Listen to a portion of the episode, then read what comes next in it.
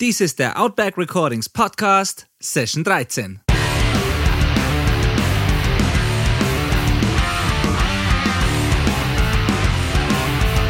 Willkommen zum Outback Recordings Podcast, der Show für die Punkrock- und Hardcore-Community. Inspirierende Menschen, wertvolle Einblicke und spannende Stories präsentiert von eurem Host Benedikt Hein. So, hallo, Servus miteinander, herzlich willkommen hier zu einer weiteren Folge unseres Podcasts. Ich bin Benedikt Hein, euer Host, Audio-Engineer, Musikproduzent und Betreiber von Outback Recordings, dem Mixing- und Mastering-Service für Rock, Punk, Hardcore und Metal. Ähm, es ist endlich Sommer geworden.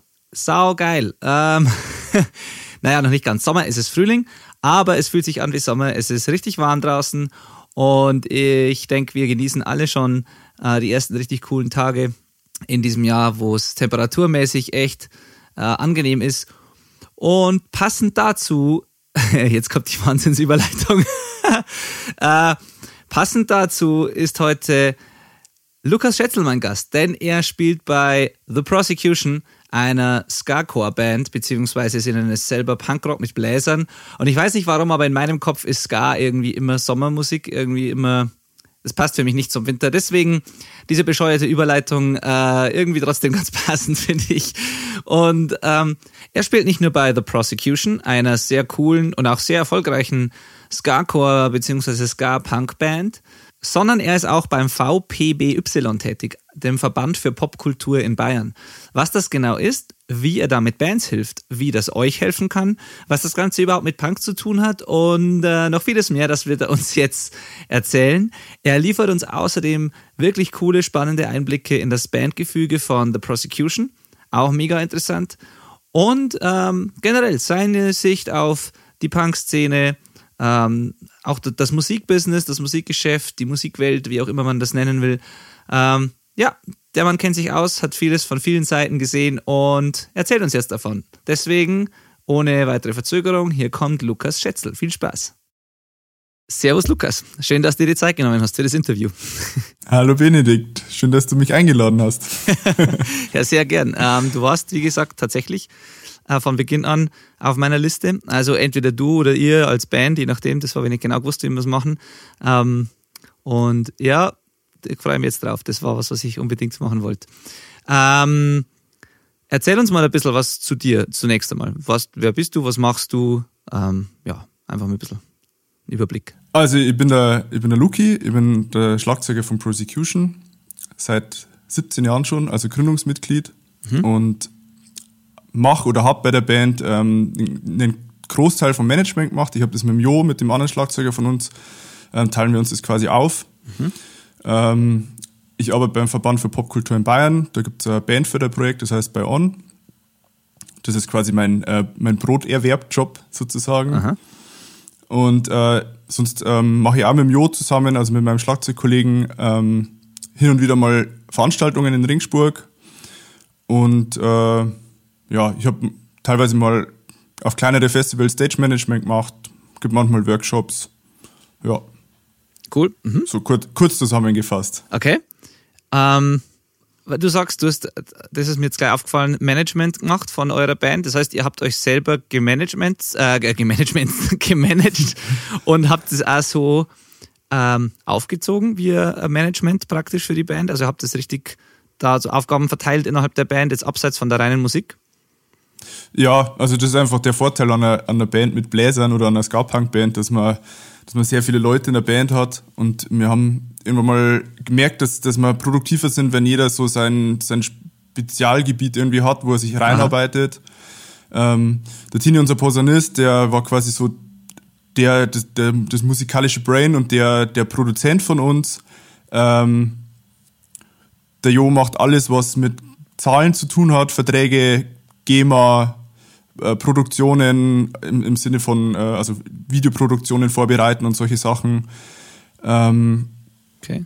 Der Kötti, also der kleine Kötti und der Simon, die sind auch äh, sehr stark in Songwriting mit dem Tini ähm, quasi involviert und meine Aufgabe war alles, was mit Außenwirkung zu tun hat.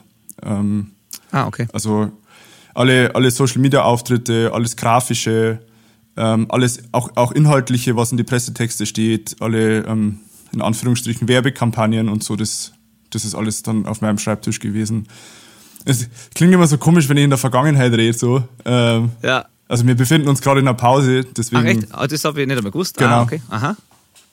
Wir haben, äh, wir haben quasi letztes Jahr, also 2018 im September, entschieden, dass wir erstmal keine Auftritte mehr spielen, weil wir es einfach brutal übertrieben haben, so die letzten Jahre. Okay. Und wir, wir quasi der Einzelne, also wir wollten dem Einzelnen mal wieder frei, Freiraum geben, um sich selber zu entfalten, so kurz, kurz gesagt. Okay, aber, aber als Pause erst einmal definiert und nicht als, nicht, dass äh, quasi ihr die Band aufgelöst habt, mehr oder weniger. Nee, das haben wir nicht gemacht. Okay. Ganz bewusst nicht. Äh, schon, schon allein deswegen, weil, weil wir Kumpels sind. Also wie gesagt, die Band gibt's als Bandnamen und, und so den harten Kern gibt's seit 17 Jahren. Ähm, das, das ist mehr als die Hälfte meines Lebens. Ich würde nie auf die Idee kommen, die Band aufzulösen. Das ist echt krass. Äh, ja. Deswegen, äh, aber wir, wir brauchen einfach gerade Freiraum, jeder Ja. für sich selber. Und wir haben, wir haben 2017 ein Album rausgebracht, auf das wir wahnsinnig stolz sind und das total super war. Wir haben total viele krasse Sachen erlebt. Wir haben einen Headliner-Slot auf dem Tabotal gespielt. Ähm, und das ist alles so stark ins Rollen gekommen, dass wir dann irgendwann mal äh, in so einen komischen Trott reingekommen sind und das, das Musizieren an sich irgendwie keinen Spaß mehr gemacht hat. Okay. Und das war so eine ganz eine schlimme Erfahrung, dass wir gesagt haben, wir müssen jetzt mal einen Schritt zurückgehen und einfach das mal kurz liegen lassen, so wie es ist. das kann ich total nachvollziehen und finde nicht, weil das, ich habe das selber mit einer Band nie erlebt, aber ich finde das sehr interessant, dass du das so beschreibst, weil für mich war es immer die Vorstellung mit der Musik, also nicht als das, was ich jetzt mache als Produzent oder Techniker, sondern mit der Musik an sich Geld zu verdienen oder davon zu leben, war für mich komischerweise nie ein Traum oder irgendwas, was ich verwirklichen wollte, aus einem ganz bestimmten Grund, wo jeder immer gesagt hat, ja, das wäre doch das Beste überhaupt. Und ich habe mir immer gedacht, vielleicht ist es ganz anders, aber das geht in die Richtung, wie du es gerade beschrieben hast. Ich habe mir immer gedacht, wenn ich mal das machen, was heißt muss, aber wenn ich vergesse, warum ich es eigentlich gemacht habe und das, das nicht mehr so Spaß macht wie am Anfang oder wenn es am, am allerschlimmsten Fall ich Musik machen muss, weil ich das brauche, um zu überleben, dann habe ich einfach immer Angst gehabt, dass das, was mir ursprünglich so viel wert war und mir am wichtigsten war, dann irgendwie nicht mehr diesen Stellenwert hat und diesen Zauber verliert. Das, da habe ich immer ein bisschen Angst gehabt und darum habe ich den Weg, also unter anderem deswegen den Weg verfolgt, den ich jetzt verfolge und hätte, ähm, habe gar nicht probiert, also wer weiß, ob es überhaupt je funktioniert hätte, aber ich habe gar nicht auf sowas überlegt oder wollte bewusst eigentlich nie Musiker sein, professionell, sondern eher ein bisschen hinter den Kulissen und Musik dann machen, wenn ich einfach Spaß dran habe. Deswegen kann ich das ein bisschen nachvollziehen. Den, aber es ist interessant, das von jemandem zu hören, der tatsächlich da erfolgreicher war und, und sich das dann plötzlich echt komisch angefühlt hat. Ja, es ist, also wir haben, wir haben tatsächlich auch nie von der Band irgendwie gelebt. Das heißt, wir waren so finanziell auch nie in der Abhängigkeit davon. Ja. Ähm, aber wir haben uns, wir haben uns schon ähm, sehr, sehr klar hohe Ziele gesteckt und wir wollten schon große Festivalbühnen spielen und coole Tourneen spielen. Und irgendwann mal, ich, also ich kann jetzt nur für mich sprechen, so, ich weiß nicht, wie das meine Bandkollegen sehen. Ähm, irgendwann mal kommt so der Moment, wo du, wo du irgendwie lauter mega coole ähm, Angebote hast und alles, was du dir immer erträumt hast, so in Anführungsstrichen, passiert auf einmal. Und dann nimmst du alles an, weil das ja das ist, was, also wir waren immer in dem Modus, wenn uns jemand eine Show anbietet, dann spielen wir die. Ja. So, immer. Und dann ist halt drauf rausgelaufen, dass wir teilweise 70 Konzerte im Jahr gespielt haben und überhaupt nicht mehr drauf geachtet haben, ob das überhaupt sinnvoll ist. So. Okay. Und daher kam dieser Trott irgendwie, dass man so ähm, gar nicht, gar nicht, weil wir, weil wir das mussten, sondern weil wir irgendwie noch von, von Anfangstagen irgendwie diese Routine hatten, alles machen zu wollen. So. Und damit haben wir es einfach übertrieben. Okay. So. Ah, mega interessant. Ähm, ich, äh, das ist jetzt super, weil wenn zu dem Zeitpunkt, wo die Folge jetzt wahrscheinlich online geht, ähm, ist die Folge, die ich heute, also an dem Tag, wo wir das jetzt aufnehmen, die heute ähm, rauskommt, also die ist dann wahrscheinlich eine Woche alt. Also quasi die letzte Folge, Gott ist das furchtbar, darüber nachzudenken. Also im Normalfall jetzt die letzte Folge, vergangene Folge. Ähm, da ging es nämlich, da haben wir um ähm, um genau dieses Thema ist es da auch unter anderem gegangen, dass wir gesagt haben, es ist einerseits wichtig als neue Band viele Gelegenheiten wahrzunehmen und alles Mögliche zu spielen, auch wenn es einmal vielleicht von der Kohle her schlecht ist oder einfach erst einmal nicht Nein zu sagen, aber genau, dass man eben aufpassen muss, abzuwägen, ob, ob wirklich alles davon sinnvoll ist, ob man, man, dass man sie sowieso nie ausnutzen lassen sollte auch, äh, aber auch für einen selber, was dann noch Sinn macht und was nicht. Das ist also fast genau der, dein Wortlaut jetzt gerade, den habe ich halt schon mal gehört von jemandem. Das ist ziemlich cool. Also ähm, ja, und fangen wir mal an bei The Prosecution. Fangen wir mal bei der Band jetzt als erstes mal an, bevor wir die anderen Sachen noch angehen. Wie hat denn das bei euch angefangen? Wenn du sagst, vor 17 Jahren, seit 17 Jahren gibt es die Band. Wie, wie ist es zustande gekommen und wie hat sich das dann zu dem entwickelt, was du gerade beschrieben hast, dass ihr Taubertal Headliner spielt und solche Sachen und dass man sich überhaupt Gedanken darüber macht, wann es zu viel ist? Äh, ja, es ist eine, ist eine lange Geschichte. Also es ist, es ist bei uns in Abensberg losgegangen. Das ist so 30 äh, Kilometer südlich von Regensburg. Ähm, ich, ich, hab, ich war damals in der Theatergruppe und äh, habe da jemanden kennengelernt, der eine E-Gitarre hat. Und ich habe ein Schlagzeug gehabt. So. Und dann haben wir uns halt umgeschaut, wer hat noch eine E-Gitarre. Und so sind wir dann irgendwie so ein ziemlich schneller äh, Freundeskreis geworden. Wir haben uns zum Teil auch schon davor gekannt und haben dann, haben dann quasi 2002, wo wir, da waren wir zwölf Jahre alt, die meisten von uns, haben wir, haben wir, haben wir quasi die Band gegründet. Ja. Und ähm, damals äh, ganz viel Ramones gehört oder Black Sabbath und solche Sachen. Das haben wir auch dann auch gecovert. Ähm, und äh, so als, als Bandklicke schon sind wir dann sehr, also der Simon, unser Sänger, der war damals auch schon aktiv am Skaten in Abensberg, da gab es einen Skatepark, auch den gibt's immer noch. Ähm, und so sind wir irgendwie in die, in die Skater-Szene alle reingerutscht und dann gab's auch ein Jugendzentrum, das ist wahrscheinlich ähnlich wie in Zwiesel so. Also äh, da gab's dann immer so Konzerte, Punk meets Metal, haben dann die, die Älteren veranstaltet und ähm, ja, so sind wir, so sind wir zum Punkrock gekommen. Es gab auch äh, der Hubi Hoffmann, der auch in Abensberger Tonstudio hat, ähm, ja. der war damals so unser, unser äh, Musikdealer. So, der hat uns dann die, die ersten Rezo-Songs zugesteckt und die ersten Love X-Songs und so. ähm, und genau, so, so sind wir auf den ganzen Dampfer gekommen. Und dann war das lange Zeit, würde ich sagen, so Schülerband. Also wir haben einfach Bock gehabt, miteinander Mucke zu machen und fanden das auch cool, wenn wir, wenn uns die Eltern mal irgendwie nach Burg Lengenfeld ins Jugendzentrum gefahren haben, wo wir da mal spielen haben können oder so. Ja. Und ähm, ja, so ist es, das ist einfach so langsam größer geworden. Irgendwie bei MySpace dann andere Bands kennengelernt und immer wieder so ausgetauscht, bei anderen abgeschaut, wie es läuft. Genau. Und wir haben, uns, wir haben uns eigentlich immer bei anderen Bands, die ja immer ein bisschen größer waren, wie wir einfach abgeschaut, was die machen. Cashless war lange Zeit ein großes Vorbild von uns, ähm, die uns auch echt geholfen haben. Die haben uns auch viele Sachen erklärt wie die gehen. Und genau, dann, ich glaube, 2010 ist unser erstes Album gekommen, nach, nach ein paar Demo-Tapes und einer EP. Und ich würde sagen, das war dann, das war so der erste Punkt, wo wir, wo wir so ein bisschen versucht haben, äh, das professioneller aufzuziehen. Und spätestens ab dem zweiten Album, das war, ich glaube, 2013, mhm. ähm, da war dann eigentlich schon klar, dass ähm, da waren wir dann auch die meisten aus der Schule raus und schon am Studieren und da war es dann irgendwie klar, okay, wir wollen jetzt da mehr draus machen wie ein Hobby. Äh, ich habe zu der Zeit auch den Mirko kennengelernt, der, der auch bei einer Folge von dir schon zu Gast war. Ja. Und habe bei dem ein halbes Jahr als Praktikant gearbeitet. Ah, cool. Und ähm, da habe ich, hab ich dann einfach irgendwie kapiert, wie das Musikbusiness funktioniert. So. Ja. Und ähm, genau, dann haben, wir, dann haben wir einfach losgelegt und uns so hochgetigert irgendwie. Mhm. Und zwar, uns war schon immer klar, dass, dass wenn wir auf einer Bühne stehen wollen, wo Leute davor stehen, dann müssen wir erst zu den Leuten, bevor die Leute zu uns kommen. Und deswegen haben wir uns eigentlich, wenn wir auf einem coolen Festival spielen konnten, dann sind wir da über einen Campingplatz gelaufen und haben Flyer verteilt oder akustisch gespielt. Und also ich glaube, wir haben schon, wir haben schon sehr viel Arbeit reingesteckt in, in das, was dann am Schluss rausgekommen ist. Weil wir immer, immer irgendwie diese Vision im Kopf haben, wir stehen auf einer großen Festivalbühne, und es, es kommen Leute. Ja. Ja. Das ist genau das, warum ich, ähm, warum ich dich auch haben wollte im Podcast, solches, weil solche Sachen, das haben wir nämlich genau gedacht, ohne jetzt eure Geschichte genau zu kennen, aber mir war klar, dass das nicht einfach euch zugeflogen ist, sondern dass da was drin steckt eben und ja, dass das Jahre gedauert hat, bis es überhaupt zusammen an den Punkt einmal gekommen ist. Und der Satz war gerade ziemlich cool, was du gesagt hast, eben man muss zuerst zu den Leuten, wenn man irgendwann mal will, dass die Leute zu einem selber kommen.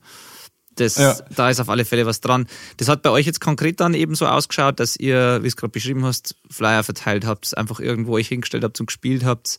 Ähm, was habt's noch, also was waren sonst noch so konkrete Sachen, die ihr am Anfang, bevor das Ganze ein bisschen so ins Rollen gekommen ist, die ihr aus eigener Kraft unternommen habt, um, um eure Musik zu verbreiten?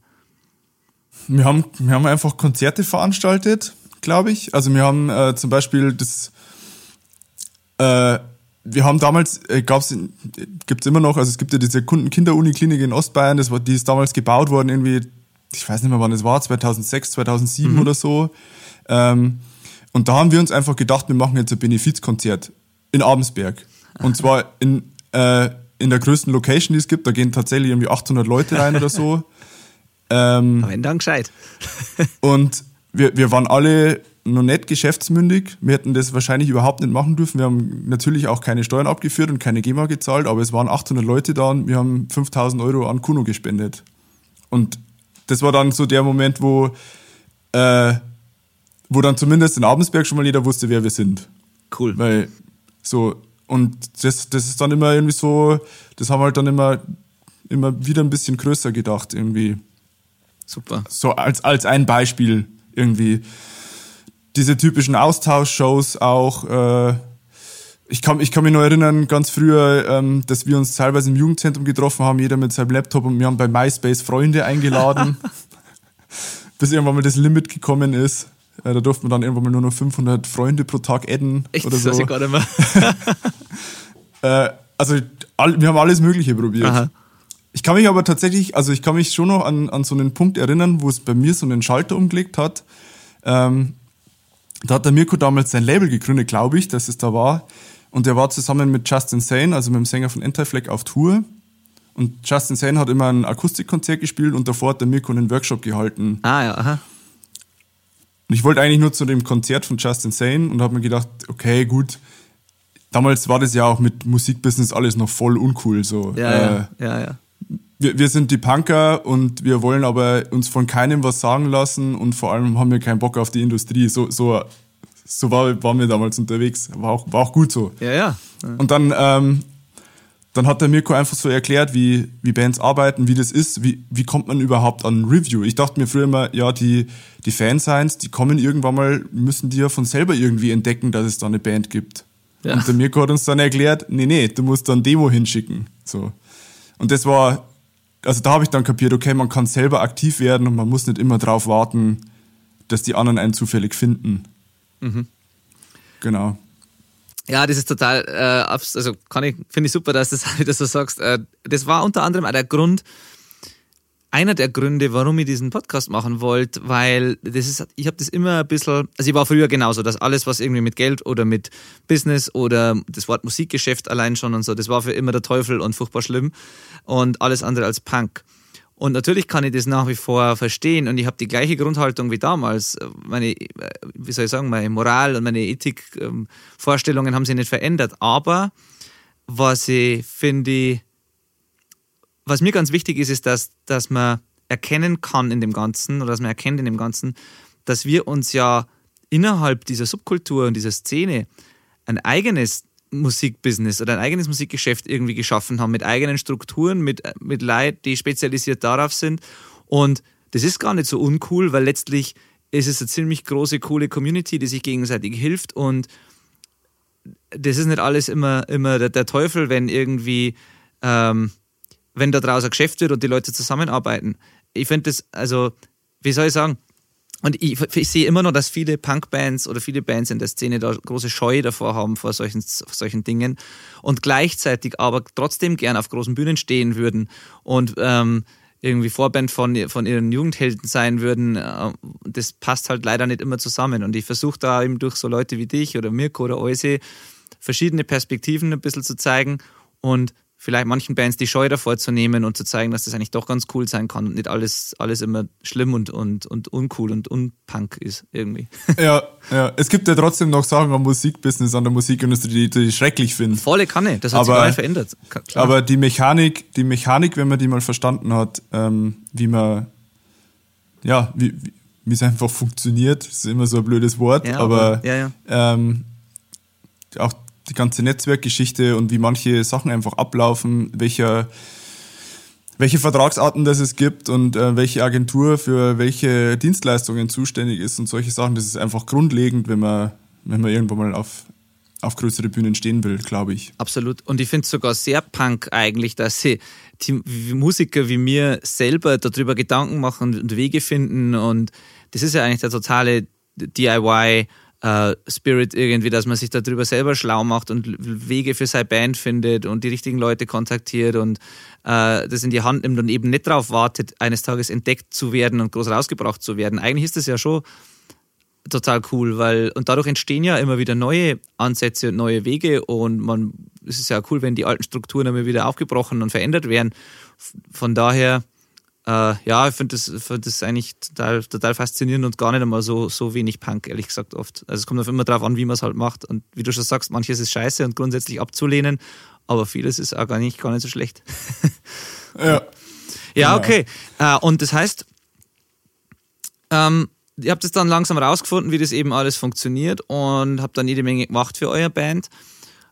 Und es hat sich dann letztendlich ausgezahlt in der Form, dass ihr halt euer, dass ihr das, wie soll ich sagen, wie, wie ist es dann weitergegangen, dass ihr dann praktisch größere Shows gekriegt habt, dass ihr, ähm, wie, wie hat sich das entwickelt, wie hat sich das für euch dann plötzlich gezeigt, dass das Ganze erfruchtet?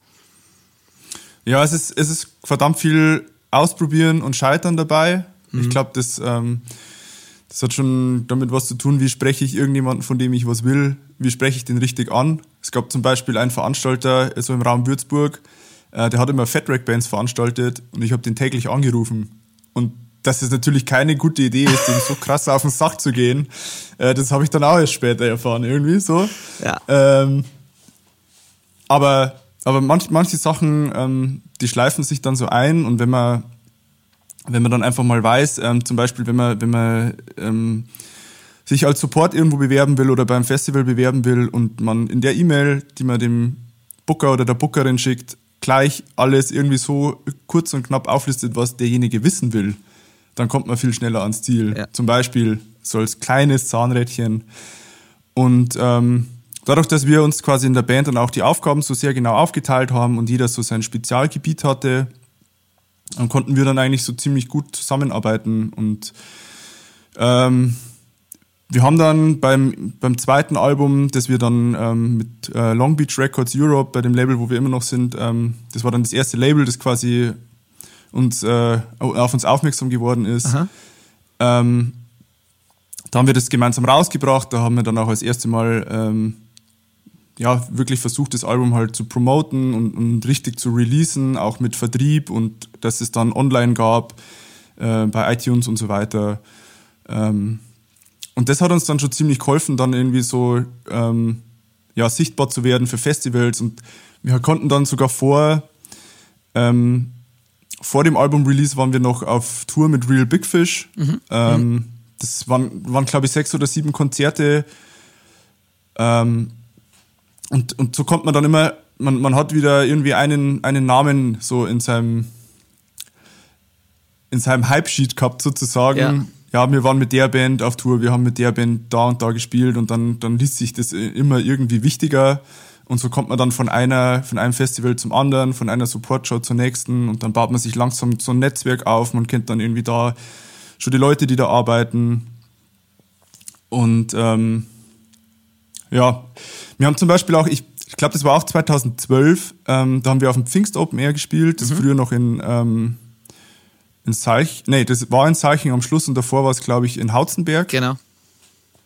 Ähm, das, da haben wir auch, äh, wir wollten einfach, also das kam auch von dieser Punkrock-Attitüde. Wir wollten immer politische Arbeit machen, irgendwie. Wir wollten immer unser, wir wollten uns immer darstellen, äh, wie wir denken. Das gehört ja irgendwie voll zu unserer Szene dazu. Und irgendwann mal ähm, hatten wir die Idee, wir könnten auch am Festival mal Pfandflaschen sammeln. Ja. Und, und das Geld dann einfach für irgendwas Gutes spenden. Ja. Und ähm, damals haben der Jo, also mein Schlagzeugkollege und ich, zeitgleich zufälligerweise die gleiche Doku gesehen, wie viel Geld das man mit Pfandflaschen machen kann. Und dann haben wir uns gegenseitig angerufen und haben gesagt, hey, das könnte man doch mal machen. Auf dem Festival schmeißt so eh jeder seine Dose weg. Ja. Und damals waren wir aber noch so klein, dass es eigentlich kein Festival gab in der Größenordnung, wo sich das rentiert hätte. Ähm, die uns das, also auf dem wir spielen konnten. So. Und dann haben wir gesagt, okay, gut, dann, dann fragen wir jetzt halt nicht an, ob wir bei dem Festival spielen dürfen, sondern wir fragen einfach mal an, ob wir da Pfandflaschen sammeln dürfen. Vielleicht können wir dann ein Jahr später spielen. So. wir wollten was Politisches machen und hatten natürlich aber auch die Hoffnung, Ja, klar. ähm, dass wir da irgendwann mal auf die Bühne dürfen. Und die fanden das dann aber so cool, dass sie uns im gleichen Jahr noch spielen haben lassen. und, und einfach dadurch, dass wir vier Tage lang auf dem Campingplatz rumgelaufen sind einen Haufen, also halt einfach, wir haben sehr viel politische Arbeit gemacht. Wir haben, äh, wir haben uns dann entschieden, dass wir das an Pro Asyl spenden wollen, ähm, haben uns von denen Infomaterial schicken lassen, haben uns selber erst mal das voll drauf geschafft, äh, was ist denn überhaupt Residenzpflicht und wie geht's denn überhaupt den Geflüchteten und so weiter. Das, wir wollten einfach so Überzeugungsarbeit leisten am Campingplatz. So, ähm, dadurch, dass wir gefühlt mit jedem Festivalbesucher da geredet haben, waren dann auch Leute vor der Bühne. Und das war dann auch wieder so ein Aha-Moment irgendwie.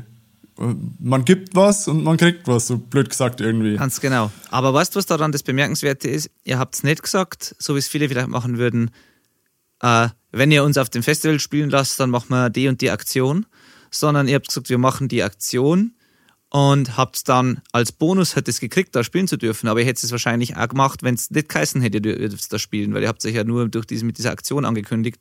Ähm, und das, glaube ich, ist der Unterschied, dass du, wenn du wirklich ehrlich einfach was gibst oder was machen willst, was bewegen willst, dann ist die Wahrscheinlichkeit, dass irgendwann vielleicht auch für dich was Gutes dabei rüberkommt, viel höher und dann ist es eine viel ehrlichere Geschichte, als wenn man es immer an Bedingungen knüpft und immer was als Gegenleistung will für sowas. Ja. Das ist, glaube Also ich, das das Bemerkenswerte dran. Also sonst hätten die das wahrscheinlich nicht halb so cool gefunden, wenn du jetzt sagst, wir wollen spielen und dafür machen wir das und das, dann hat das alles einen anderen Charakter irgendwie. Das war auch damals auch echt nicht unsere Intention. Also wir Glaub haben das irgendwie ein bisschen so als, als Pflicht, als Szenepflicht gesehen und das sehe ich auch immer noch so. Also ich finde, wenn man sich irgendwo einsetzen kann und ähm, dann sollte man das tun. Und vor allem war es uns damals auch sehr wichtig, ähm, uns klar zu positionieren als Band. Wir wollten, wir wollten eigentlich einfach sehr deutlich sagen, dass wir nicht zu die Grauzone-Bands gehören, die es auch gab. Und wir hatten auch damals in unserem Heimatort echt krass viel Stress mit Faschos. Ja. Ähm, Gab es auch echt üble Schlägereien und auch Gerichtsurteile und so. Und es war uns sehr, sehr wichtig, nach außen als Band einfach ein Statement zu setzen. So, und das, klar, man kann bei Facebook schreiben, Nazis sind scheiße, Refugees welcome, aber man kann halt auch aktiv was machen und das, das wollten wir einfach machen. Genau. Ja, super. Finde ich ganz großartig. Habe ja gar nicht gewusst von der Aktion, aber finde ich umso cooler. Das ist auch schon ewig her. Es gibt ein Video bei YouTube, aber das ist echt fast ein bisschen peinlich, schon weil wir da so kleine Bubis sind. Das sind die besten Videos, solche Sachen. Super. Äh, ja, ähm, das mit den Festivals finde ich aus einem anderen Grund auch noch interessant. Da hätte ich eher eine Frage dazu gehabt, weil also Clubshows zu spielen ist das eine und äh, man kann sich, äh, man kann es auch mal schaffen, auf eine Tour irgendwie drauf zu kommen. Ich weiß jetzt nicht, ob das bei euch mit einer Booking-Agentur funktioniert hat, jetzt zum Beispiel die Real Big Fish Sache oder ob das ihr selber gebucht habt oder das weiß ich jetzt nicht. Aber sowas geht äh, irgendwie, also sowas geht öfter mal, finde ich, so mit unserer Musik, aber ich, vielleicht ist es nur meine Erfahrung, aber ich finde es ungleich schwerer, größere Festivals und, ähm, zu kriegen, also Slots auf einem Festival zu kriegen. Und ich, ich habe zumindest die Erfahrung gemacht, dass sich viele Bands damit ein bisschen schwerer tun. Wie habt ihr das äh, geschafft? Also ist, ist vielleicht Ska einfach eine Musik, die sich dafür auch ein bisschen oder Ska-Punk ein bisschen besser eignet? Oder ist das, oder wie, erzähl einfach mal, wie, war, wie ist eure Herangehensweise an so, an so Festival-Dinger? Weil das, das, das ist für mich immer ein bisschen schwerer. Ja, also wir haben, wir haben das Booking sehr lange alleine gemacht. Ähm, also das heißt, die ersten größeren Festivals ähm, haben wir auch selber an Land gezogen tatsächlich. Ich glaube, es ist schon so, dass mit der mit, mit einer Ska-Band ist es, glaube ich, schon prinzipiell ein bisschen einfacher. Das können wir schon gut vorstellen. Ähm, ich habe aber die andere Blickweise nicht. Ich Also ich stelle mir so in meinem Kopf schon vor, das Ska-Punk ist für mich so eine Sommermusik, da ist tanzbar, das funktioniert in meinem Kopf einfach super auf dem Festival irgendwie. Aber Ja. vielleicht ist das auch nicht so, aber das ist so, also ja. Aber wir haben uns auch, also damals hat, also zu Beginn hat quasi unser damaliger Saxophonist, der Momo, so das Booking äh, hauptamtlich betreut. Und wir haben echt krass viele, viele, viele Bewerbungsmails rausgeschrieben. Und äh, also ich würde mal sagen, 600 E-Mails oder 600 Festivals, die wir angeschrieben haben, das ist wahrscheinlich eine, eine realistische Zahl. Irgendwie. Und das halt schon im September anfangen. Wahnsinn. Mhm. Und dann ist, dann ist das Jahr danach sind halt dann irgendwie fünf Festivals rausgekommen. Ja. Und ähm, da muss man dann auch echt dranbleiben. Mhm. Irgendwie. Und ähm, auch dann, ganz oft war das so, dass wir uns beim Festival beworben haben und dann im ersten Jahr kam noch überhaupt keine Antwort, im zweiten Jahr kam eine Absage, im dritten Jahr kam wieder eine Absage und im vierten Jahr ist dann die Zusage gekommen. Okay. Also es ist wirklich eine sehr, sehr langfristige Arbeit gewesen, wo man schon sehr viel Durchhaltevermögen braucht. Okay.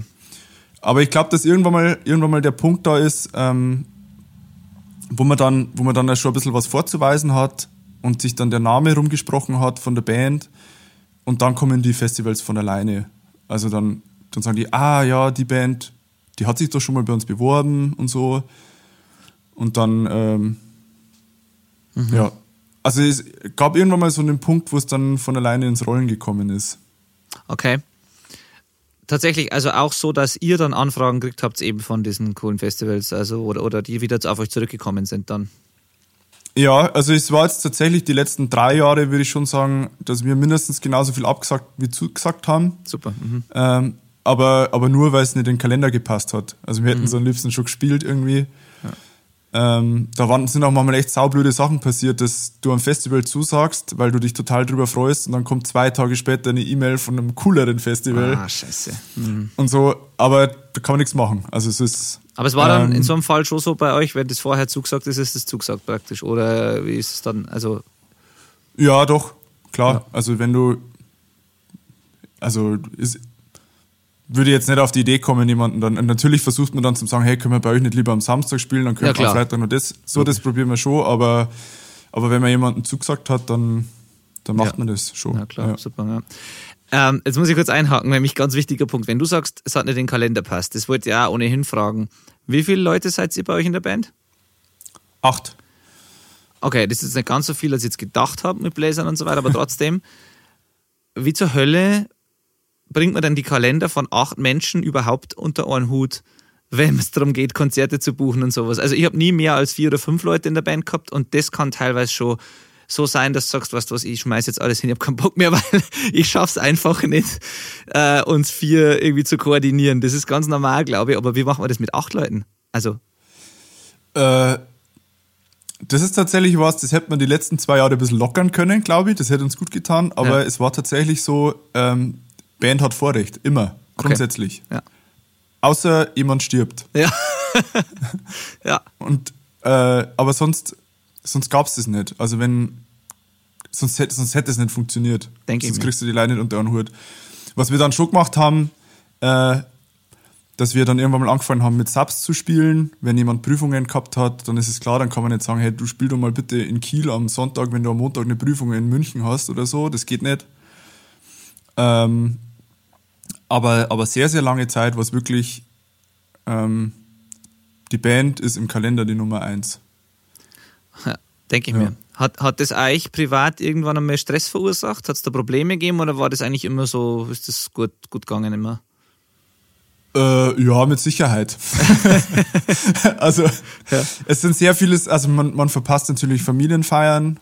Ähm, man, man verliert manchmal auch ein bisschen ähm, den Kontakt zu seinem Freundeskreis, wenn man auf Geburtstag feiern fehlt oder, oder im Sommer auch manchmal einfach zwei Monate überhaupt nicht am Start ist, wenn, wenn im Freundeskreis irgendwas passiert.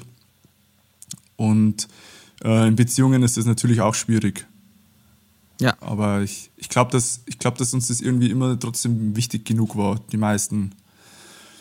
Und ich, ich will überhaupt nicht sagen, dass es eine gute Taktik ist. Ich glaube, dass so im Nachhinein, äh, es hat für uns funktioniert, wir sind damit sehr weit gekommen, aber wir haben uns damit auch schon ein bisschen Leid angetan. Und Das das wir haben ja, wir haben ja auch in der Bandkarriere so, ähm, wir haben ja auch Bandmitglieder verloren deswegen, weil die es halt einfach dann nimmer hingekriegt haben oder nimmer machen wollten. Ja.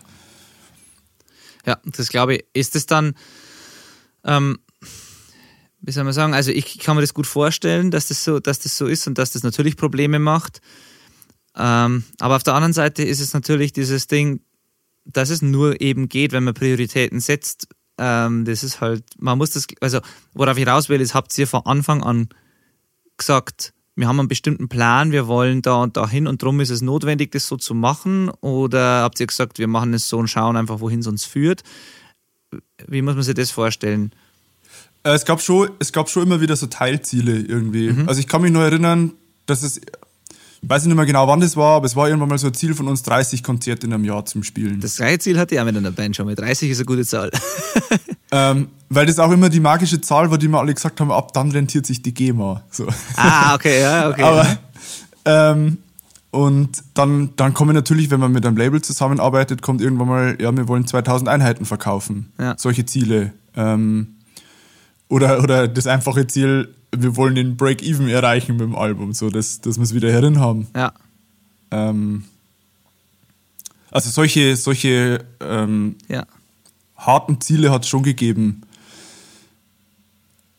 Ich weiß nicht, ich weiß nicht wie, wie krass wir die immer im Auge gehabt haben, wenn wir Sachen geplant haben. Das, ähm, aber es, es war schon so, dass wir uns, also ich glaube, spätestens ab dem zweiten Album, dann, da waren es schon, da war es schon so ein, ich weiß nicht, ob wir da offiziell mal irgendwie in der Bandbesprechung drüber gesprochen haben, aber es war irgendwie schon so ein, äh, wie sagt man, ge- gemeinsames, gemeinsam abgemacht, jetzt machen wir einen auf Ernst. Ja. So, ich weiß nicht, ob es da einen Moment gab, wo jemand irgendwie auf den Tisch gehauen hat und gesagt hat, so, ab jetzt ist Kalender Nummer eins in der Band, äh, ist die Band Kal Nummer eins im Kalender und äh, ab jetzt ähm, stressen wir uns voll rein. Das weiß ich nicht mehr. Ja. Aber es war immer, es war, es war irgendwie immer so, wir hatten alle, wenn wir, wenn wir zusammengearbeitet haben, immer so einen, ähm, ja, so einen gemeinsamen Flow gehabt, wo es immer darum ging, weiterzumachen. Okay. Und das war auch das, was, was mir persönlich mega viel Spaß und mega viel äh, Glück und Lebensenergie gegeben hat, wenn man gemeinsam an einem Projekt gemeinsam anschiebt. Klar, wenn da alle an einem Strang ziehen, das ist natürlich Traum. Das ist super. Ähm, aber und so Sachen wie, dass man gesagt hat, also hat es da jemals die Überlegung gegeben, dass man gesagt hat, man muss jetzt irgendwie mit, mit dem Job dann kürzer treten, man überlegt, ob die Band nicht der Job werden kann oder so. Also hat sowas auch gegeben, diese Überlegungen? Ja, also es, es hat auch, haben auch viele Leute von uns, ähm, so wie, wie dann das irgendwie mal klar war, dass, dass äh, die Band Nummer eins im Kalender ist, so war das dann tatsächlich auch in der persönlichen Karriere oder persönlichen Berufslaufbahn. Ähm, unser Sänger, der Simon, der arbeitet Teilzeit. Ähm, ich arbeite auch Teilzeit, ich arbeite nur 20 Stunden in der Woche. Der Tini ist, äh, hat sein eigenes Tonstudio und ist freiberuflich. Der Jo ist auch freiberuflich unterwegs. Also immer so, dass man sich die Zeit am besten einteilen kann. Und das kommt auf jeden Fall daher, dass wir unabhängig sein wollten. Also der einzige von uns, der, der Vollzeit gearbeitet hat, ist unser Bassist, der Spanky. Ja. Und bei dem ist auch, also den bewundere ich wirklich sehr dafür, dass der das, dass der das immer geschafft hat, weil der hat seinen kompletten Jahresurlaub für die Band gebraucht und, ähm, und hat auch damit leben müssen manchmal, ähm, dass er manche Konzerte nicht mitspielen konnte wegen seinem Job. Ja. Und war, war aber dann immer so cool, dass er gesagt hat, ähm, ja, ich kann leider nicht, aber macht es trotzdem und dann nimmt halt einen anderen Bassisten mit. Cool. Also das eigene Ego dann einfach hinten angestellt und gesagt, das habt doch die Band geht voran. Ja. Cool. Ja. Ja, das Ja. muss man auch können. Das ist, das war, das ist auch, fällt vielen nicht leicht. Das, noch dazu, wenn es wie bei euch so eine ähm, so Freundschaft dann dahinter steckt, das ist ja keine reine Zweckgemeinschaft, jetzt die Band gewesen, ihr wart ja wirklich super Freunde und habt also gute, gute oder beste Freunde und habt das so früh schon gegründet alles, da glaube ich, fällt das noch mal ein bisschen schwerer. Ähm, ich glaube, wenn man später eine Band gründet und das eher als Zweckgemeinschaft sieht und nur wegen der Band macht, dann fällt es vielleicht auch mal leichter, jemanden zu ersetzen, aber bei so gewachsenen Strukturen wie bei der Band bei euch, da kann ich das total verstehen, dass das schwerer ist. Also wir haben unter anderem unsere Band auf Eis gelegt, nie aufgelöst auch, aber auf Eis gelegt, ähm, also Bridges Left Burning, weil wir uns eben, auch wenn es einmal stressig geworden ist, nie dazu durchringen konnten, jemanden zu ersetzen dann in der Band, weil das einfach dieser Freundeskreis so war und ähm, wir gesagt haben, ach, wir haben schon mit dem Gedanken gespielt, dass mal jemand anderer mitspielt, das wäre auch gegangen für ein paar Shows, aber wir haben uns nie richtig wohlgefühlt damit, dass plötzlich jemand anderer im Bus sitzt irgendwie. Das war irgendwie nicht, nicht drin. Und darum kann ich mir das sehr gut vorstellen, dass das einiges ihm abverlangt, jemanden, wenn er sagt, ich räume meinen Platz für die paar Shows.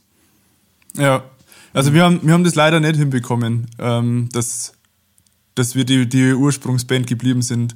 Wobei ich auf der anderen Seite auch sagen muss, ähm, dass es von den Leuten, die gegangen sind, sehr erwachsen war und auch von uns irgendwie, weil, weil jeder jetzt happy ist, so wie er lebt, auch wenn er die Band verlassen hat. Ähm, auch unser erster Trompeter, der schon sehr, sehr früh ausgestiegen ist.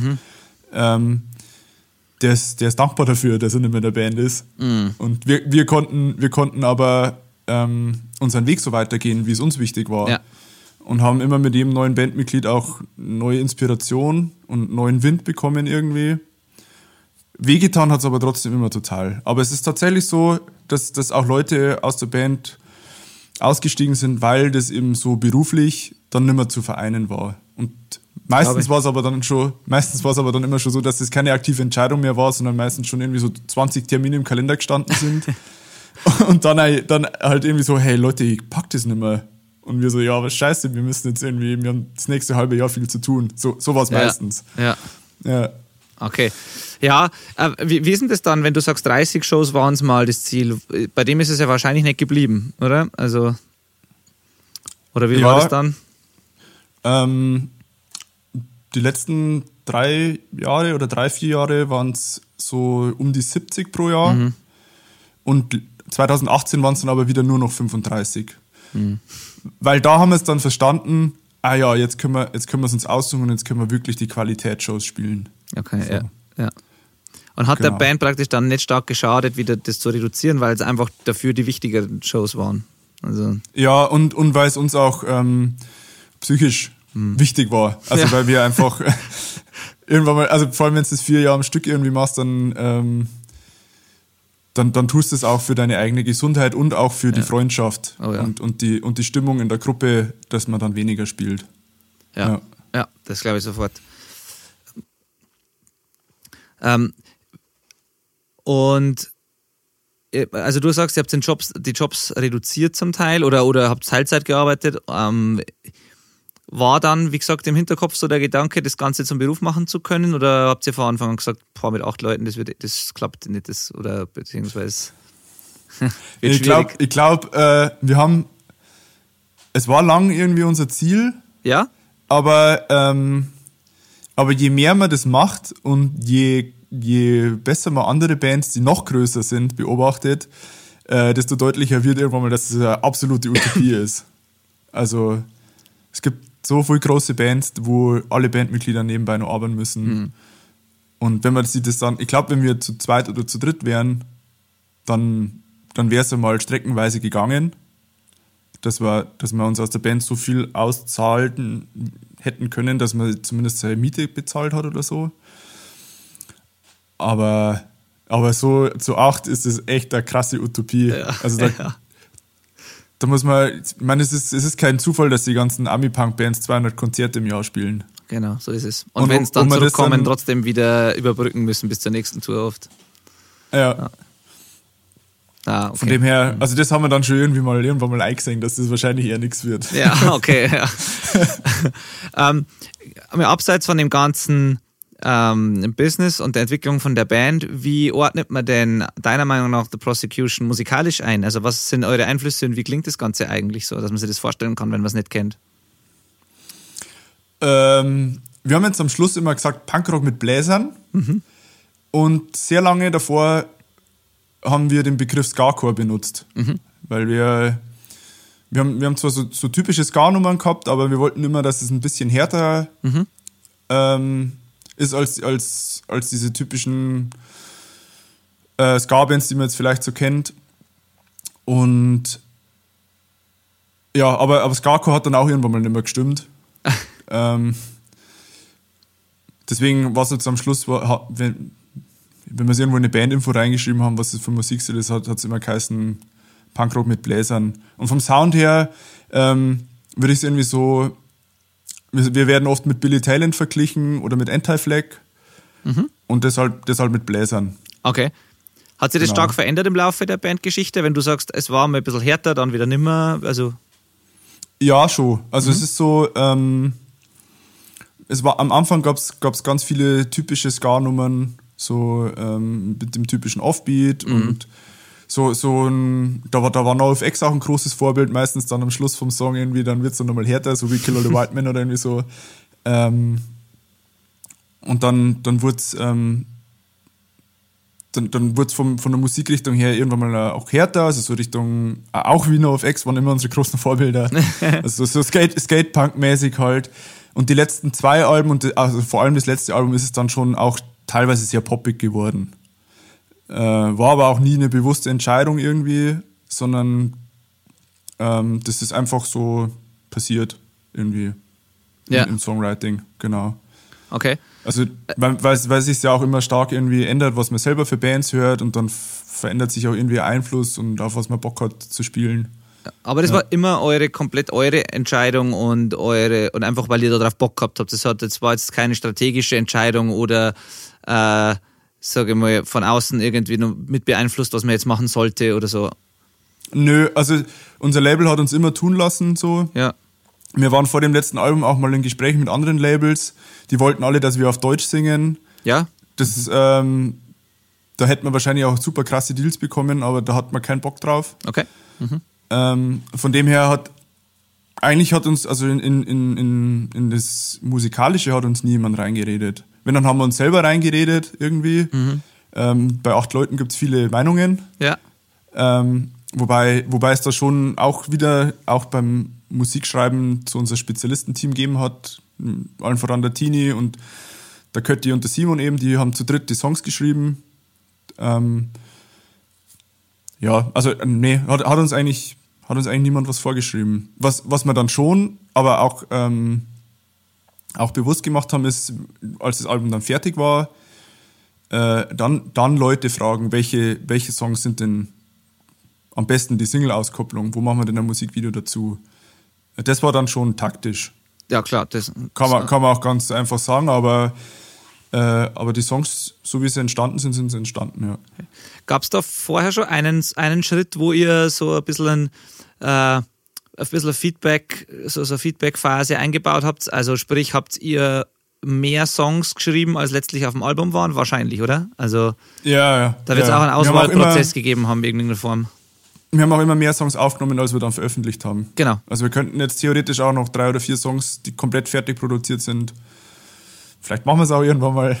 Ja, ja, ja. ja. könnte man noch, könnte man noch veröffentlichen. Ja. Ähm, die sind aber, also wir, wir sind auf alle Songs stolz und finden die alle cool, aber meistens haben die dann irgendwie so im Albumkontext hätten die das, das Album dann irgendwie unrund gemacht, so. Weil es irgendwie ein bisschen eigen, eigenständige Songs halt irgendwie waren, die sich als Single-Veröffentlichung dann oder so besser machen würden, so.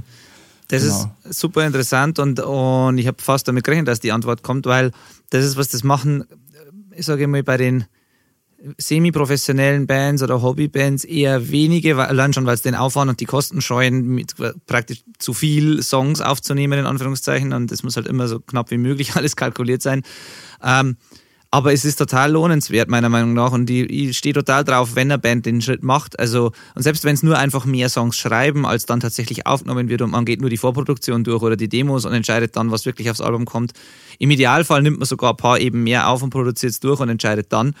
Aber in irgendeiner Form vorher so eine Feedback-Runde einzubauen und zu schauen, was wirklich Sinn macht, aufs Album dann zu kommen und in welcher Reihenfolge und so, das zahlt sich echt total aus. Ähm, Und ich habe keinen einzigen Fall jemals erlebt, wo das so schlecht, also wo dadurch, wo, wo sich das nicht gelohnt hätte. Es war immer nur so, dass irgendeine Überraschung ergeben hat oder tatsächlich dann das doch nur ein bisschen anders war als ursprünglich gedacht und es war es immer wert. Also, Ja. Aber das machen eben, eben nicht viele Bands, wenn man sich denkt, ja super, dann zahle ich ja zwei Songs mehr, als ich eigentlich brauche und so und äh, kann es ja kein Mensch leisten, so nach dem Motto. Aber es ist echt wert. Ja. Es war sogar so, also der Tini hat echt einen krassen kreativen Output so. Ja.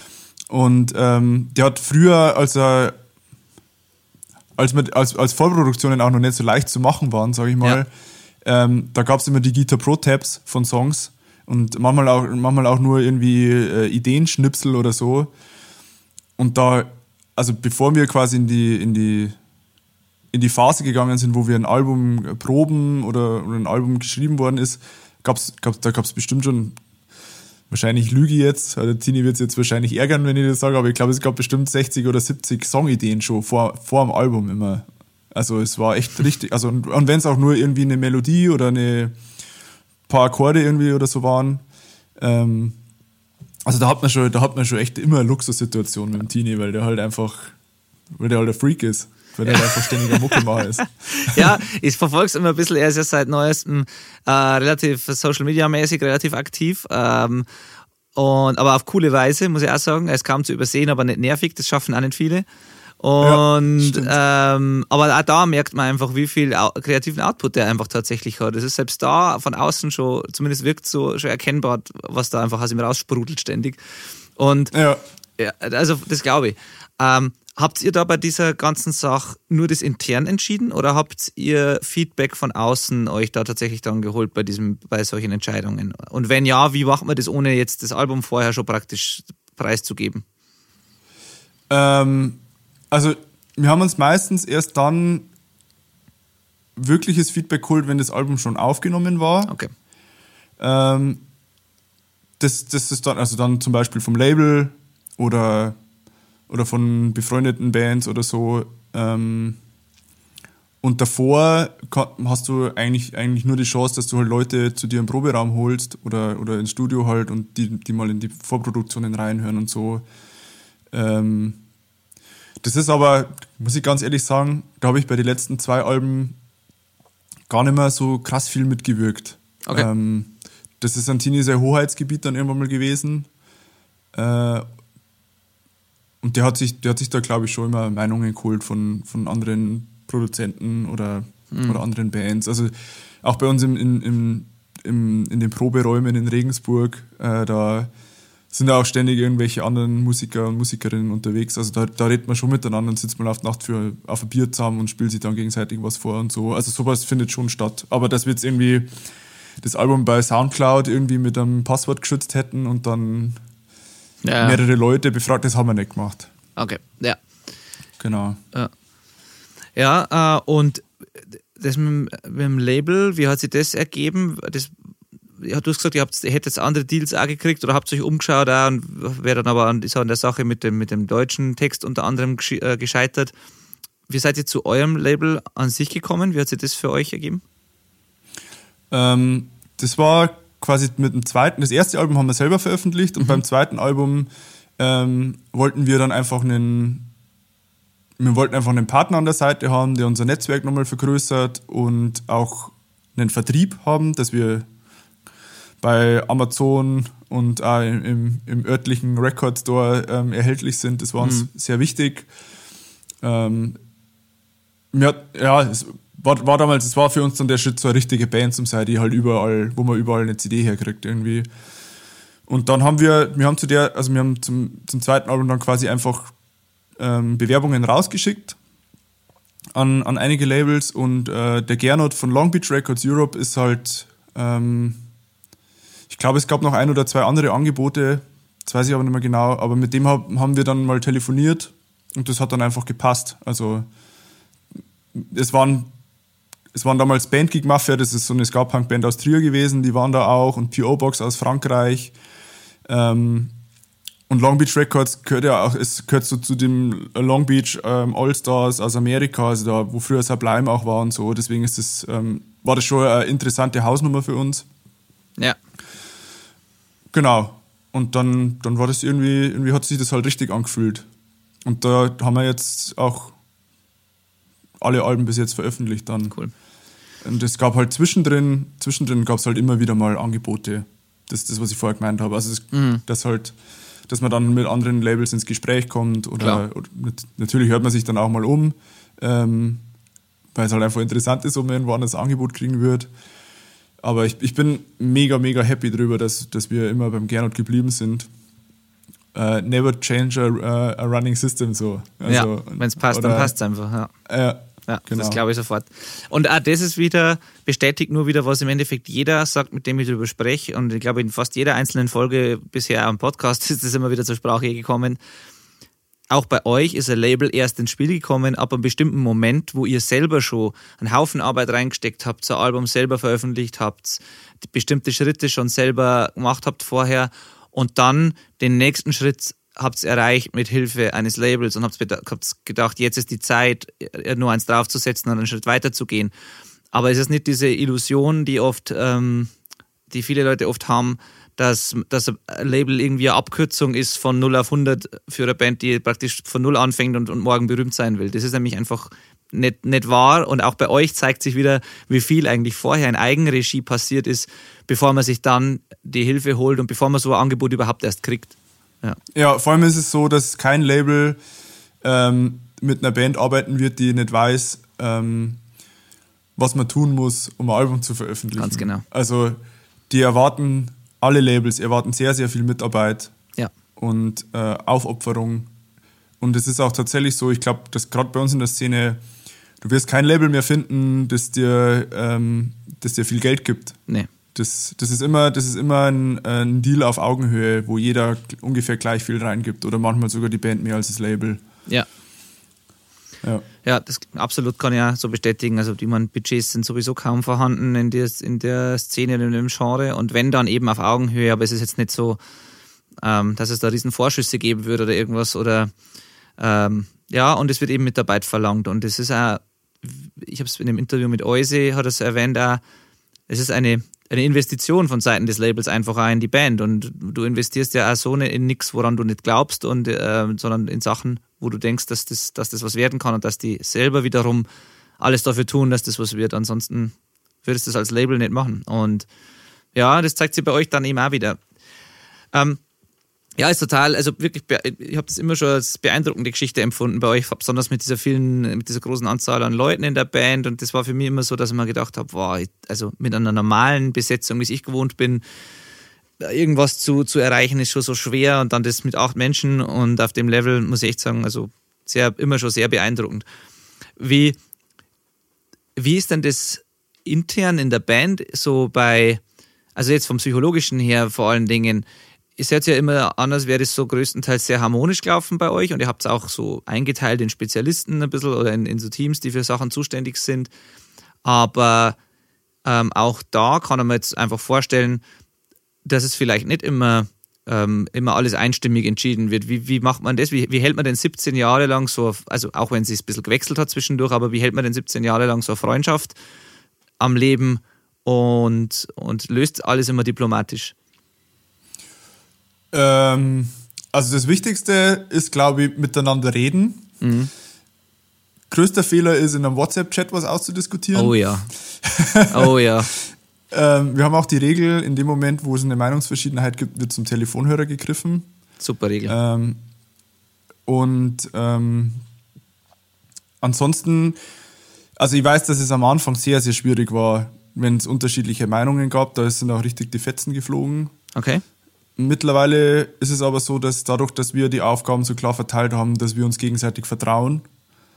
Und ähm, wenn ich artworkmäßig irgendwas durchziehen will, weil ich glaube, dass das so cool ist, ähm, dann, dann wird mir da vertraut. Und wenn der Tini äh, die Bassspur irgendwie bestimmt abmixen will oder was weiß ich, dann, dann vertraue ich ihm da auch, dass das so geil ist. So. Ja. Also es hat, es, hat, es hat zwar jeder ein Vetorecht, also wenn was überhaupt nicht geht, wenn sich einer in der Band querstellt und sagt, damit kann ich nicht leben, dann wird es auch nicht gemacht. Ja. Das Okay. hat jeder, aber da wird, davon wird sehr, sehr selten Gebrauch gemacht.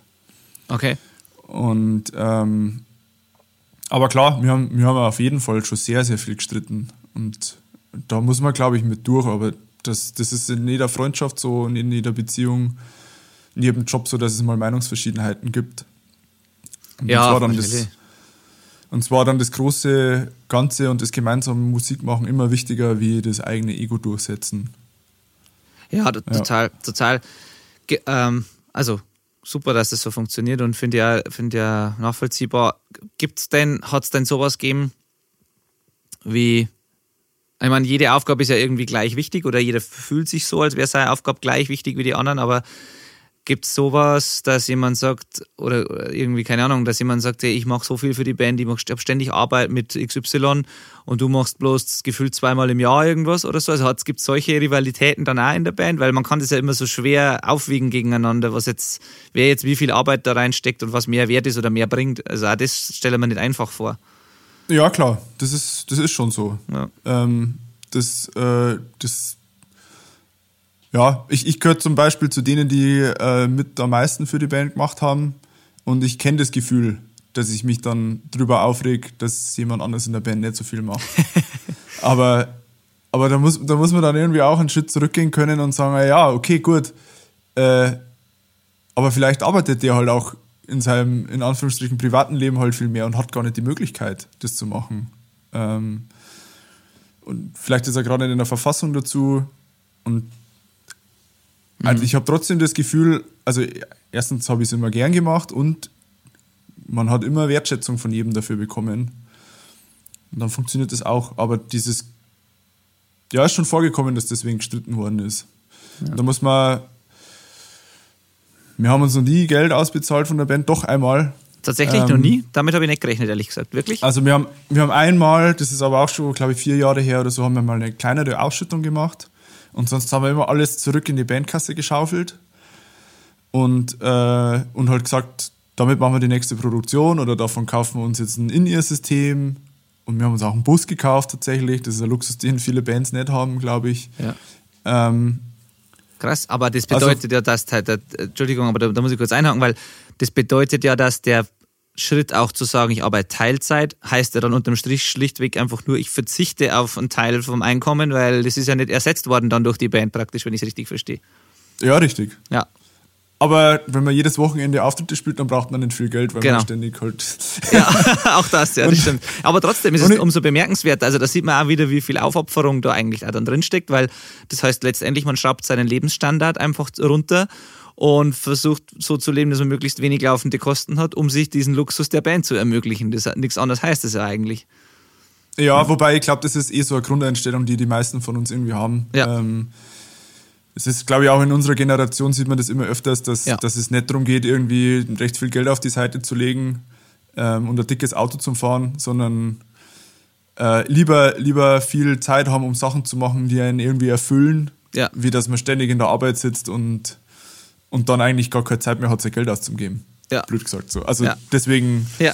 das, da, da ticken wir alle gleich. Ich glaube, Ja. das hat nie irgendjemand bereut bei uns. Nee. Dass, dass er, ähm, aber auf, auf was ich eigentlich raus wollte, ist so, ähm, äh, theoretisch, wenn wir uns irgendwann einmal ein Geld auszahlen würden, dann ist es natürlich ähm, da auch berücksichtigt, wer viel für die Band arbeitet und wer nicht so viel für die Band arbeitet. Ja? Okay. Nur in der Theorie. In der Theorie. Wie, wie, wenn ich fragen darf, wie wird das was festgehalten? Werden da Stundenzettel geführt oder, oder Nee, da, haben wir einfach einmal, äh, und das müssen wir dann, wahrscheinlich wird es dann auch nochmal, also falls wir uns irgendwann mal was ausschütten, gibt's halt, hocken wir uns halt zusammen und feilschen das halt irgendwie aus. Wir haben uns da mal ein ganz, ganz ein kompliziertes Punktesystem ach ausgedacht. du Scheiße. Ähm, aber, aber ich glaube, da ist jeder, jeder bei uns so, also da, da beharrt dann keiner drauf, aber ich habe eine halbe Stunde mehr gearbeitet wie du oder so. Ja. Äh, das muss dann irgendwie so über den Daumen gepeilt, muss halt jeder damit zufrieden sein. Also ich wir reden auch- ihr- ich- Wir reden ja nicht über viel Geld, also da geht es dann irgendwie um 10 Euro hin oder her, da braucht man ja nicht, Ja, ja. da braucht man nicht zum Streiten anfangen. So. Ja. Aber es ist halt in der Wertschätzung trotzdem da. Genau. Okay, der hat mehr gemacht, deswegen kriegt er halt theoretisch einen größeren Anteil. So. Ja. Äh, das heißt, aber das hört sich so an, als würdet ihr euch generell mit möglich, also mit großem Verständnis einfach gegenübertreten und immer zum Schauen, wenn jemand eben weniger gemacht hat, dann zu versuchen zu verstehen, warum das so ist oder sich in die, die Situation von dem zu versetzen. Und ich glaube, das ist der Schlüssel zu so einem harmonischen Miteinander, dass man, dass man eben die anderen Positionen versucht einfach zu verstehen und sich mit Verständnis entgegenkommt. Und dann glaube ich, hast du tatsächlich recht, dann kann man auch sowas gut ausdiskutieren, ähm, wenn man über, über seinen eigenen Standpunkt ein bisschen drüber weg kann und die anderen auch ja, einfach verstehen will. Ja. Ja. Ja. Ja, es ist total interessant. Das mit dem Punktesystem, oh Gott, ich möchte das gar nicht, ich kann mir das gar nicht vorstellen, wie schwierig das sein muss. Aber ja, glaube ich, Das, das, ist aber machen. schon, das ist aber schon echt ein paar Jahre her, dass wir das mal entwickelt haben. Das wäre vielleicht ganz lustig, da mal wieder reinzuschauen. Ja, ja, ja, ja. ja. äh, was wollte ich? Ja, genau. Jetzt wollte ich mal ganz kurz, äh, was heißt kurz, jetzt wollte ich mal kurz Thema wechseln und zu was anderem noch kommen. Äh, abseits der Band, du hast es in deiner Vorstellung, in deiner Einleitung ja auch erwähnt. Du arbeitest für den äh, Verband für Popkultur in Bayern, glaube ich, heißt er, oder? Genau. Ja. Ja, genau. Und erzähl uns da mal kurz ein bisschen was dazu vielleicht, weil das ist, also ich kenne das relativ gut, wa- was ihr macht, aber, aber ich, ich will es von dir mal kurz hören, das ist doch was anderes. Er- Erklär's einfach mal. Was, was ist das und was machst du da? Ähm, also der Verband für Popkultur in Bayern ist sozusagen ein Zusammenschluss aus bayerischen Veranstalter, Veranstalterinnen, Festivals, ähm, Musikinitiativen. Ähm, und da geht es da geht's um Informationsaustausch und um die Förderung der, der bayerischen Popkultur sozusagen. Also es ist ein, einfach ein Verein, einfach gesagt. Und der Verband hat, ähm, hat eben verschiedene Projekte, die sich das zur Aufgabe gemacht haben, ähm, die Popkultur in Bayern zu fördern. So, also es gibt zum Beispiel die Go Professional Workshops, wo du auch als Dozent dabei bist, mhm. ähm, wo, wo einfach ähm, in, in mehreren größeren Städten, aber auch in kleinen Städten in ganz Bayern immer wieder Workshops angeboten werden. Das ist, da ist, da ist die Einstiegsschwelle sehr niedrig, sage ich mal. Also da, das ist für, für junge Bands gedacht, teilweise auch und teilweise auch für fortgeschrittenere Bands. Ähm, einfach für Leute, die sich so fürs Musikbusiness interessieren. Das kann sein äh, Booking-Workshops, ähm, können sein, wie mache ich ein Musikvideo, wie mache ich Home-Recording und solche Sachen. Ähm, dann haben wir, wir verleihen einmal im Jahr den ähm, Bayerischen Popkulturpreis den auch als Jugendcafé in Zwiesel mal bekommen hat. Damals hat es, glaube ich, nur Bayerischer Rockpreis geheißen. Genau. Ähm, genau, dann haben wir diese Know-how-Seminare, das findet zweimal im Jahr statt, wo für veranstaltende Fortbildungen sind. Äh, ja, wenn es dann irgendwie, was halt, was halt für Leute, die halt Events irgendwie organisieren, auch wichtig ist, äh, Versicherungsschutz, ähm, mhm. keine Ahnung, Scheinselbstständigkeit, äh, so, solche, solche Themen halt äh, Geländesicherheit. So ja. Sachen, mit denen ich gar nichts zu tun haben will eigentlich, aber die halt auch für Festivals wichtig sind. Ähm, ja. Booking natürlich auch. Ja. Dann gibt es das Projekt Impulse, das ist, äh, da geht es um Inklusion, um äh, Mädchenmusikarbeit. Äh, okay. Ähm, auch, äh, da wird auch mit Geflüchteten gearbeitet und mit Schulen, da wo einfach ähm, ähm äh, Vermittlung äh, mit Musik als als Transportmittel quasi ähm, funktionieren soll. Mhm. Und dann gibt es eben noch das Projekt By On, bei dem ich arbeite. Ähm, da geht es darum, äh, bayerische Bands und Künstler und Künstlerinnen zu fördern und da geht es dann wirklich um die Professionalisierung. Also da, wo die Professional Workshops anfangen, dass wir quasi so kleine Bands, kleinere Workshops haben, ist bei On dann für Bands gedacht, die sich quasi an dem Punkt stehen und sich entschieden haben, okay, ich will, dass irgendwann mal Musik mein Beruf ist und jetzt, äh, jetzt brauche ich jemanden, der mir dabei hilft, es zu professionalisieren. So. Und okay. das machen wir, das machen wir eigentlich auf zwei Ebenen, versuchen wir da dazu zu helfen. Wir, wir sind jetzt keine Schule oder so, also wir haben ja. das nicht in der Hand, ob das funktioniert, aber wir versuchen einfach ähm, quasi die Bands erstmal zu helfen, Auftritte zu bekommen. Äh, nicht, nicht im Sinne von einer Booking-Agentur, sondern wenn quasi Bands, die in unserer Förderung sind, gebucht werden, dann kann man für die eine Förderung für die Show mhm. beantragen. Mhm. Ähm, also zum Beispiel Lonely Spring, eine Band aus Passau, wenn mhm. die als Vorband von Emil Bulls in München im Backstage spielen, dann und da wahrscheinlich keine Gage kriegen oder vielleicht sich sogar einkaufen müssen, dann bekommen die nochmal ein bisschen Geld, damit sie die Show überhaupt spielen können. Ah, okay. Und nicht draufzahlen. So. Ähm, das gleiche funktioniert auch bei Festivals oder Showcase-Festivals. Und auf der anderen Seite haben wir bis zu zehnmal im Jahr so Wochenenden, wo die Bands zu uns äh, nach halt Eklofsheim in die Musikakademie kommen. Und da gibt es dann Vorträge, da geht es zum Teil über Musikbusiness, äh, welche, welche Verträge, also welche, welche Rechte habe ich denn überhaupt als Urheber, ähm, wie mache ich richtiges Booking, wie schaffe ich das, meinen meine Band als Marke äh, gut funktioniert oder was ist überhaupt ja. eine CI. Äh, so ganz, ganz breit gefächert, genau. Ja, erklär mal kurz den Begriff CI für die Leute, die es nicht verstehen, die es nicht wissen. Äh, äh Corporate Identity, genau. also da geht es einfach um den, um den Wiedererkennungswert von, ähm, von einem Bandnamen jetzt zum Beispiel. So. Und alles ähm, schaffe ich, dass das Farben und Formen und alles, also genau. also Wiedererkennung einfach schafft. Ja. Genau. Mhm. Ähm, ja, und mein Job ist eben äh, unter anderem diese Fortbildungen für die Bands zu organisieren und die Bands auch zu beraten, wenn die irgendwie nicht genau wissen, was ist jetzt der nächste Schritt oder hey, hast du da vielleicht mal einen Kontakt hin oder wie würdest du, mhm. äh, wie würdest du den und das und das Thema angehen? Auch ganz, ganz beliebt ist, wie stelle ich einen Antrag bei der Initiative Musik? So, da versuchen wir die Bands einfach so zu helfen, genau. Okay. Ähm, das war jetzt ein super Überblick. Jetzt lass uns mal von vorn einsteigen und ein paar so Begrifflichkeiten klären kurz, weil ähm, ich glaube, gerade für, sage jetzt mal, gerade in unserem Bereich, äh, Punk, Hardcore und so weiter, ist, glaube ich, erst einmal, wenn man den Begriff Popkultur hört oder Verband für Popkultur, das klingt erst einmal wahrscheinlich fremd. Oder irgendwie, ähm, da überlegt man, was ist Ja, jetzt daran stimmt. bitte Punk?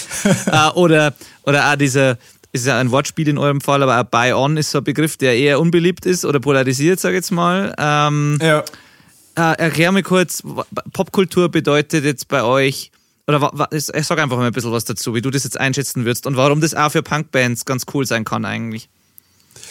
Ja, also erst einmal, äh, Popkultur ist in dem, also so wie wir das als, als Verband für Popkultur in Bayern sehen, ist alles, was, was eben keine klassische Musik ist und kein Jazz ist, so, also alles, was, was halt populäre Musik ist. Und da gehört Punkrock genauso dazu äh, wie Techno Ja. oder Hip-Hop. Ähm, alles, was halt irgendwie in der Jugendkultur stattfindet, würde ich sagen. Ja. Ähm, genau, was, war die zweite Frage? Äh, und das mit dem, mit dem Buy-On, ähm, weil Buy-On heißt ja im klassischen Sinne ist ja das, das, das typische Prinzip, dass man sich auf eine Show oder auf eine Tour drauf kauft, praktisch, sich einen Slot erkauft irgendwo, was ja auch viele kategorisch ablehnen. Manchmal auch zu Recht, kommt immer auf den Deal drauf an, manchmal ist es eine reine Ausnutzerei der Bands, manchmal lohnt sich aber trotzdem, das zu machen. Das muss man im Einzelfall, glaube ich, abwägen. Aber ich, ich weiß, dass das ein Begriff ist, der den, bei den meisten äh, eher negativ behaftet ist. Ähm, Zu Recht. zu Recht, genau. Und du hast es ja kurz schon angesprochen, ihr unterstützt ja eigentlich Bands dadurch, dass ihr das, was heißt, übernehmt oder zumindest fördert. Also, dass, dass sich eben Bands nicht aus der eigenen Tasche wo drauf kaufen müssen und damit dann riesen viel Geld verlieren. Ja, und da, darum soll es eigentlich auch nicht gehen. Also wir wollen es nicht fördern, ähm, dass, ähm, dass, dass dann die Headliner-Bands sagen, ah cool, die kriegen eine Förderung, jetzt können wir das Geld abstauben. Ja. Sondern es, es sollte eher darum gehen, äh, zu sagen, für die Supportband dann, wir, wir zahlen nicht drauf und machen keine Schulden für die Shows. Da geht es eigentlich eher drum. Ja. Äh, und das ist tatsächlich auch das Wortspiel, das vielleicht auch ein bisschen ähm, äh, bewusst so gewählt ist, äh, weil Buy On, also BY eben für Bayern, weil es ein bayerisches Förderprojekt ist, Ja. das auch vom äh, Bayerischen Staatsministerium für Wissenschaft und Kunst wird das ja alles bezahlt. Ja. Ähm, das, daher kommt der Begriff und es soll natürlich auch provozieren, ein bisschen. Äh, Ja. Und, und dieses, dieses Buy-On-System eigentlich oder Buy-In-System äh, eigentlich auch ein bisschen anprangern, weil eigentlich, also wir finden das überhaupt nicht cool. Und da, wir erleben auch echt krasse, krasse, krasse Sachen. Also so, so gerade im, im, im Deutschpop-Bereich oder so, was man da manchmal für ähm, Support-Angebote sieht, da haut es dann Vogel raus. So, was man Denke da teilweise dann äh, zahlen sollte. Ja, da muss man dann echt schauen, ob das dann sinnvoll ist. Ja, das kann ich sofort. Ist aber, glauben. ist aber auch tatsächlich, muss man sagen, auch, also ich kenne das nur aus dem Deutschpop-Bereich oder Metal. Pa bei Punkrock gibt es das überhaupt nicht. Irgendwie, also oder sehr selten.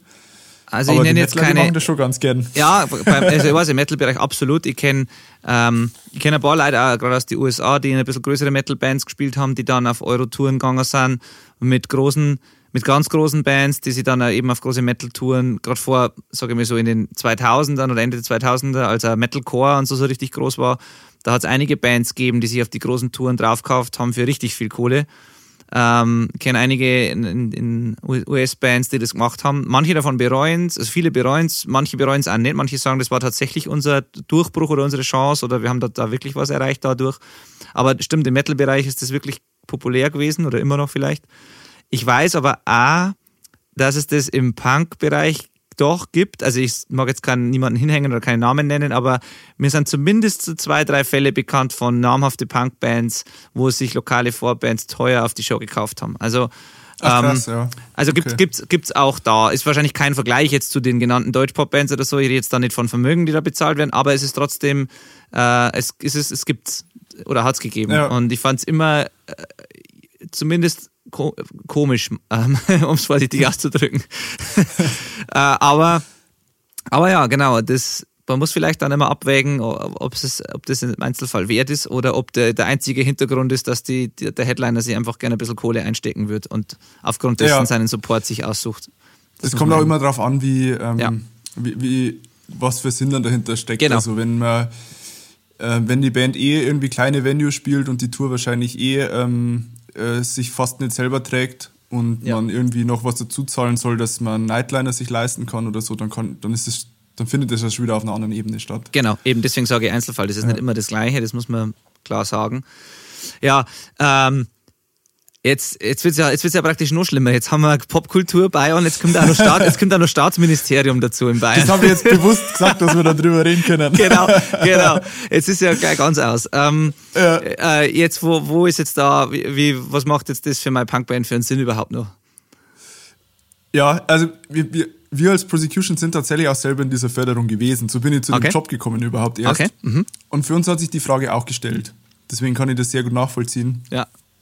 Ähm, ich finde aber, wir meckern immer drüber oder, oder viele von, von viele Musikschaffende ähm, bedauern das immer sehr, dass für, für Popkultur nichts gemacht wird oder für, für ähm, kreative oder allgemein Kultur. Also in Regensburg ist es ja auch so, ähm, dass es schwierig ist, Bandproberäume zu kriegen. Und wenn, wenn dann mal was gemacht wird, dann wird so ein Deckinger hingestellt und es ist halt für ganz, ganz viele Musikschaffende irgendwie nicht interessant. Also ja. oft, oft, oft geht die, ja, so staatliche Förderung ist entweder zu wenig vorhanden oder ist halt falsch eingesetzt so.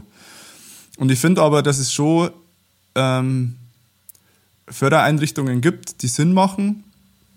Und dann finde ich es auch in Ordnung, wenn man sagt, okay, dann, dann unterstütze ich das oder, oder lass mich davon auch unterstützen und nutze das. Ähm, weil, weil man kann, man kann viel kritisieren, aber ich finde, wenn es gute Sachen gibt, äh, die, die aus der Politik kommen, dann, dann kann man das auch mal einsehen, dass die Politik auch mal gute Sachen machen kann. Absolut. Und, ähm, ja. und so sehe ich das auch bei, bei On. Also wir haben uns, wir haben uns das damals sehr kritisch angeschaut als, äh, als Punkband, ähm, die wir immer noch sind. Ähm, und äh, sind da sind da auch sehr oft irgendwie, also das Ox-Magazin hat uns da auch zum Beispiel sehr kritisch ähm, danach gefragt. Okay. Ähm, Finde ich auch gut. Aber es war immer so diese Antwort, hey, wenn es doch einmal was Cooles gibt, warum sollte man das nicht mitnehmen irgendwie? Ähm, ja, man schimpft ja, wie du sagst, man schimpft ja ständig, Entschuldige, man, man schimpft ja ständig drüber, dass nichts gemacht wird. Das heißt, es steckt ja immer die Forderung in allem, was man macht, drin, dass jemand doch bitte mal was Richtiges machen soll. Und ja. da ist es für mich auch immer schon komisch gewesen, sich dann den paar wenigen Sachen, die gemacht werden, dann auch zu verweigern. Ähm, das, hat, genau. das war auch schon immer seltsam für mich. Ja das hast du jetzt schön zusammengefasst, so wie ich sagen wollte. Ja, ja Entschuldige, ich wollte nicht genau. unterbrechen. Ja, genau. Ja, alles cool. Ja, ähm, ja und äh, die Initiative Musik, die vielleicht, oder hoffe ich zumindest, äh, auch vielen Bands ein Begriff ist, ist ja genau die gleiche Baustelle, nur auf äh, Bundesebene. Mhm. Ähm, da kann ich auch sagen, äh, Prosecution hat zwei Alben mitfinanziert bekommen über die Initiative Musik. Ähm, Gott sei Dank, sonst wären wir nie so weit gekommen. Und das sind ja äh, Gelder vom Bundestag und die haben sogar jetzt nochmal mehr, also die haben nochmal ein größeres Budget, wie wir es vor ein paar, Jahr, paar Jahre hatten. Und ich bin mega, mega dankbar dafür, dass es äh, solche Förderungen gibt. Ja. Und die auch gut eingesetzt werden. Und es ist zwar schon ein bisschen bürokratisch, aber das schafft eigentlich trotzdem jede Band, an so eine Förderung ranzukommen, wenn man es ein bisschen ernst meint, ja. glaube ich. Ja, ja, ja, das, das, das glaube ich auch. Und ähm, es ist ja auch so, es kommt ja immer darauf an, wenn so Förderungen eben gemacht werden, wenn sowas gibt, wie du schon gesagt hast, wie das Geld letztlich eingesetzt und verteilt wird. Und wenn dann an, dem, an der Stelle, die das Ganze koordiniert oder äh, betreut, Leute sitzen wie ihr, die eben davon Ahnung haben und wissen, was sie machen, wo man davon ausgehen kann, das ist fair und cool, dann ähm, dann ist es umso besser. Also warum soll man dann das, das ich meine, irgendwas wird eh gemacht, warum soll man das Feld dann den Leuten überlassen, denen man nicht vertrauen kann, wo man dann nicht weiß, was gefördert wird und wo dann wieder irgendwas gebaut wird, was eigentlich am Ende niemandem hilft. Dann ist ja ganz geil, wenn das Leute in die Hand nehmen und die, die Gelder verteilen, die eben wissen, was sie tun. Und von daher, ähm, ja, das finde ich ja, das, das ist absolut. Das ist tatsächlich auch was, wo ich sehr stolz drauf bin jetzt bei, bei On, also bei der, bei der bayerischen Förderung. Ähm, unser Team ist halt, also unsere Chefs, die haben sich das, finde ich, super ausgedacht, weil ähm, wir sind quasi ähm, ein Dreier-Team sozusagen. Also ähm, das Booking oder Booking ist eigentlich das falsche Wort, aber derjenige, der quasi mit Festivals im Kontakt steht ähm, und auch so Tour-Support-Förderungen abwickelt, das ist äh, der Bernd Chaplikin, der beim Konzertbüro Franken arbeitet und selber als Veranstalter und Booker aktiv ist. Mhm. Ähm, der weiß einfach, wie das Business läuft. Also der macht das auch nebenbei sozusagen. Mhm. Ist immer ist immer am Zahn der Zeit, weiß immer, wie was gerade abgeht so. Ähm, Und der, der, der Fabian Rauecker, der quasi das Clubbooking macht und auch Bandberatungen und so, ähm, das ist der Manager von Dicht und Ergreifend. Ah ja. Mhm. Und der ist auch als Veranstalter in München sehr aktiv. Äh, und und mein, mein Ding ist immer dann aus der Musikersicht, weil ich halt selber Musiker bin. Das heißt, wir sind, wir sind wirklich ein Team, das, das immer, immer am Zahn der Zeit ist und weiß, äh, was die Belange der, der Bands sind, die wir fördern. Und, äh, das, da bin ich schon sehr stolz drauf, weil wir uns auch dadurch immer wieder selber reflektieren können, macht das jetzt Sinn, was wir da gerade machen, ist das Angebot nur das Richtige und so, weil, weil wir es halt auch tagtäglich mitbekommen.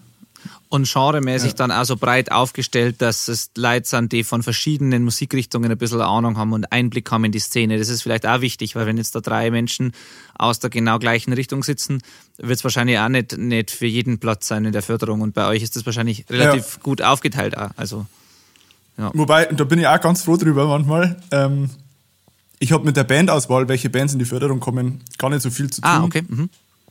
Ich kann zwar meine Stimme abgeben, aber ich bin eins von 20 Jurymitgliedern. Okay.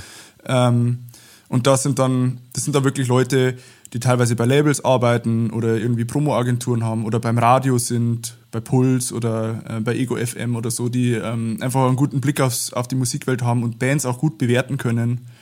Ähm, so wird das quasi in einem Gremium, werden die Bands ausgewählt. Das machen wir gar nicht. Also wir suchen uns nicht die Bands aus, die wir dann selber fördern, sondern Okay. das, ähm, das machen dann quasi eigentlich eine externe Jury. Und da haben wir praktisch jetzt auch Punkbands eine Chance. äh, Jetzt bei der Ja. Jury. Ja. Die Minipacks zum Beispiel sind gerade in der Förderung drin. Cool. Mhm. Äh, wir waren selber in der Förderung. Ähm, dann, ähm, was, was auch noch, Coast Down zum Beispiel aus Regensburg, Ah ja. Mhm. ähm, Lonely Spring aus Passau. Also es ist schon, ist schon auch für härtere Bands was, auf jeden Fall. Cool. Die, Also äh, Lonely Spring konnten zum Beispiel eine komplette Emil Bulls Tour äh, mitfahren. Super. Ähm, das hätten sie so bestimmt auch gemacht, aber so war es halt, war's halt viel, viel leichter für sie, das zu finanzieren. Ähm, genau, die Minipacks waren jetzt mit ZSK unterwegs und mit Talco. Also, so, das sind die Sachen, die so in unserer Szene passieren. Ja, Ja. super. Super. Ja, Genau. Es, eben, es wissen eben viele gar nicht, dass es überhaupt Fördermöglichkeiten gibt, Fördertöpfe gibt und dass man sich da, dass es sich lohnt, darum da mehr Ausschau zu halten und dass es eben nicht verwerflich ist. äh, es ist im Endeffekt nicht, nicht, nicht verwerflicher als äh, keine Ahnung, Kindergeld anzunehmen oder irgendwelche anderen Förderungen, die man vom Staat kriegt. Das Ja. ist ja nichts anderes. Das nimmt auch jeder. Da sagt auch kein Punker, hör na, die 180 Euro palzt euch mal irgendwie. Ähm, Sondern jeder, weißt du, sind, ich finde, das ist da nicht, nicht anders. Wenn es was gibt, was, wo man unterstützt wird, was sinnvoll und cool ist, dann ist das meiner Meinung nach nicht. Im Gegenteil, da muss man eher schauen, dass das positiv dargestellt wird, damit sowas mehr passiert und weniger Geld in irgendeine Scheiße investiert ist, sondern lieber in sowas. Ähm, Ja. Genau. genau. Wie, was muss man denn tun, um äh, an so eine Förderung zu kommen oder in so ein Programm reinzukommen? Wie läuft das überhaupt ab? Also ich habe damit tatsächlich selber, bis auf die befreundeten Bands, die das gemacht haben, aber nur keine wirkliche Berührung damit. Wie, was muss ich tun, wenn, ich, wenn mich das jetzt interessiert? Sowohl eure Förderung jetzt als auch diese bundesweite Musikinitiative. Äh, also bei uns funktioniert es so, dass Bands sich nicht selber bewerben können, sondern vorgeschlagen werden müssen. Ah, okay. Die können eigentlich, ähm, die können jederzeit vorgeschlagen werden, ähm, aber wir machen, quasi einmal im Jahr so einen Schnitt. Das ist dieses Jahr Ende Juli. Alle Bands, die bis dahin vorgeschlagen wurden, ähm, die bekommen dann so einen Fragebogen und wenn die den rechtzeitig zurückschicken, dann kommen die in die, in Juryrunde. Ähm, warum wir das machen, dass die Bands sich nicht selber bewerben können, das ist einfach, ähm, um so eine kleine Hürde zu haben, weil sie sonst sehr, sehr, sehr, sehr viele junge Bands, die eigentlich noch viel zu früh äh, oder, oder noch nicht so weit entwickelt sind, sage ich mal, bewerben würden. Das würde unseren Haufen Arbeit machen und die würden es sowieso nicht schaffen. Das klingt ganz böse, Ja, ja, aber Ähm, das heißt aber nicht, dass man es als Band nicht selber in der Hand hat, sich vorschlagen zu lassen. So. Ja. Das heißt, ähm, theoretisch, das steht auch auf unserer Webseite, ähm, jeder, der irgendwie im Musikbereich tätig ist, ob das jetzt ähm, jemand ist, der im Musik Musikjournalismus arbeitet oder so jemand wie du, der produziert, kann bei uns Bands vorschlagen, ähm, muss halt dann irgendwie dazuschreiben, hey, Servus, ich bin der Benedikt, ich habe ein Tonstudio, so. Ja. Ich kenne wir ja eh. Ja, ja. Also von dem her. Äh. Aber ähm, wenn das jetzt irgendwie, ja, also so, Ja, die, klar. meisten, Ba- die meisten, die bei uns Bands vorschlagen, die kennen wir sowieso, aber es kommen auch immer wieder mal neue dazu. Und äh, wenn, wenn quasi eine Band da dazukommen will und schon so weit ist, dass es überhaupt Sinn macht, dann kennt die hundertprozentig irgendjemanden, der sie vorschlagen kann. Ja. So, also so klug, Ja. glaube ich, kann jede Band sein. Ja, ja. Und äh, genau. Und die andere, andere Förderungen, also Initiative Musik zum Beispiel, ich glaube, da gibt es viermal im Jahr ähm, so äh, Förderrunden. Bin mir jetzt aber nicht ganz sicher, das müsst ihr mal nachlesen. Sind, kann auch sein, dass es nur drei sind. Und da muss man tatsächlich einen Antrag hinschicken mit Businessplan. Ah, und okay. ähm, das ist aber dann, die, also die Förderung von Initiative Musik, die funktioniert ganz anders. Da geht es nämlich wirklich nur um Geld und zwar um sehr viel Geld. Ähm, also da kann man ähm, sozusagen, wenn man, wenn man sich ein, wenn man sich, wenn man zum Beispiel ein Album veröffentlichen will, wenn man einen Releaseplan hat ähm, und, und quasi von einem bestimmten Budget ausgeht, was das alles kosten wird und 60% Eigenanteil hat, dann gibt die Initiative Musik 40% dazu. Cool. Mhm. Also wenn ich quasi ein Album habe, das 10.000 Euro kostet, dann gibt die Initiative Musik mir 4.000 Euro dazu. Cool. Ja, was nicht unerheblich ist. Also, Das ist nicht unerheblich, ja. Und das ist, also ich glaube, man sollte sich darauf einstellen, wenn man das, wenn man das äh, beantragt, dass man da vielleicht ein oder zweimal durchrutscht oder vielleicht auch, dass man es nie schafft. Ähm, aber ich bin eigentlich schon so die Bands, die ich jetzt beobachte und die wir auch beraten, ähm, nach ein paar Anläufe kriegen es die meisten hin, so einen Antrag zu stellen und dann auch die Förderung zu bekommen. Ja, man braucht natürlich ein bisschen ein Budget. Also wenn man kein Budget hat, dann, dann kriegt man nichts. Also ich glaube, es gibt eine Hürde bei 6.000 Euro, die man selber mitbringen muss. Früher waren das, glaube ich, 15.000 Euro. ja. Aber das ist, das, und das, hat, das ist auch krass. Also jetzt in der aktuellen Förderrunde, da kriegt Labras Banda kriegt auch eine Förderung. Tatsächlich. Ah, okay. So. Aber auch sehr, sehr klein. Telquiz zum Beispiel aus Regensburg, wenn ich mich jetzt nicht täusche, was eine sehr junge Band ist aus Regensburg, die kriegen das auch. Das sind Cool. halt dann unter, unterschiedliche Budgets, aber ähm, das ist wirklich Das ist eine total, super Sache. total interessant für viele Bands, weil ein Punkt ist nämlich wirklich, ähm, du hast es gerade super beschrieben, äh, mit den Größenordnungen bist du ja du, aus Erfahrung natürlich richtig dran.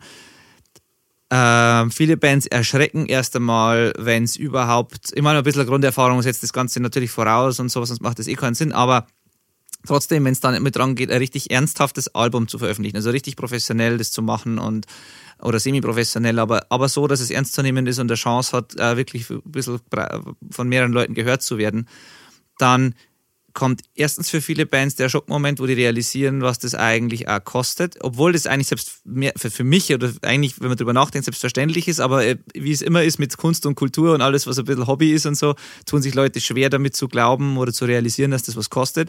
Und das nächste ist, wenn man dann realisiert hat, man braucht ein Budget, ähm, dann ist diese Einstiegshürde, die du sagst, jetzt bei 5000 Euro liegt, sowieso was, was man eigentlich einkalkulieren muss. Also wenn, wenn du für ein Album, das du richtig durchplanst, diese Hürde nicht nimmst, dann hast, dann tust dich eh schwer. Also Ja. das, und das ist auch was, was viele Bands vielleicht erst realisieren müssen. Und wenn man aber dann das geschafft hat, zu sagen, okay, wir, wir wissen, wir brauchen ein Budget, das muss, das kostet einfach so und so viel Geld oder wir müssen so und so viel investieren, dann ist es natürlich super hilfreich, so ein Förderangebot zu haben. Das erleichtert es natürlich ungemein, weil 40 Prozent sind 40 Prozent. Das ist ja, also, das ist super. Und das ist, glaube ich, was, was ganz viele Bands suchen und, und gar nicht wissen, dass es sowas, dass sowas existiert.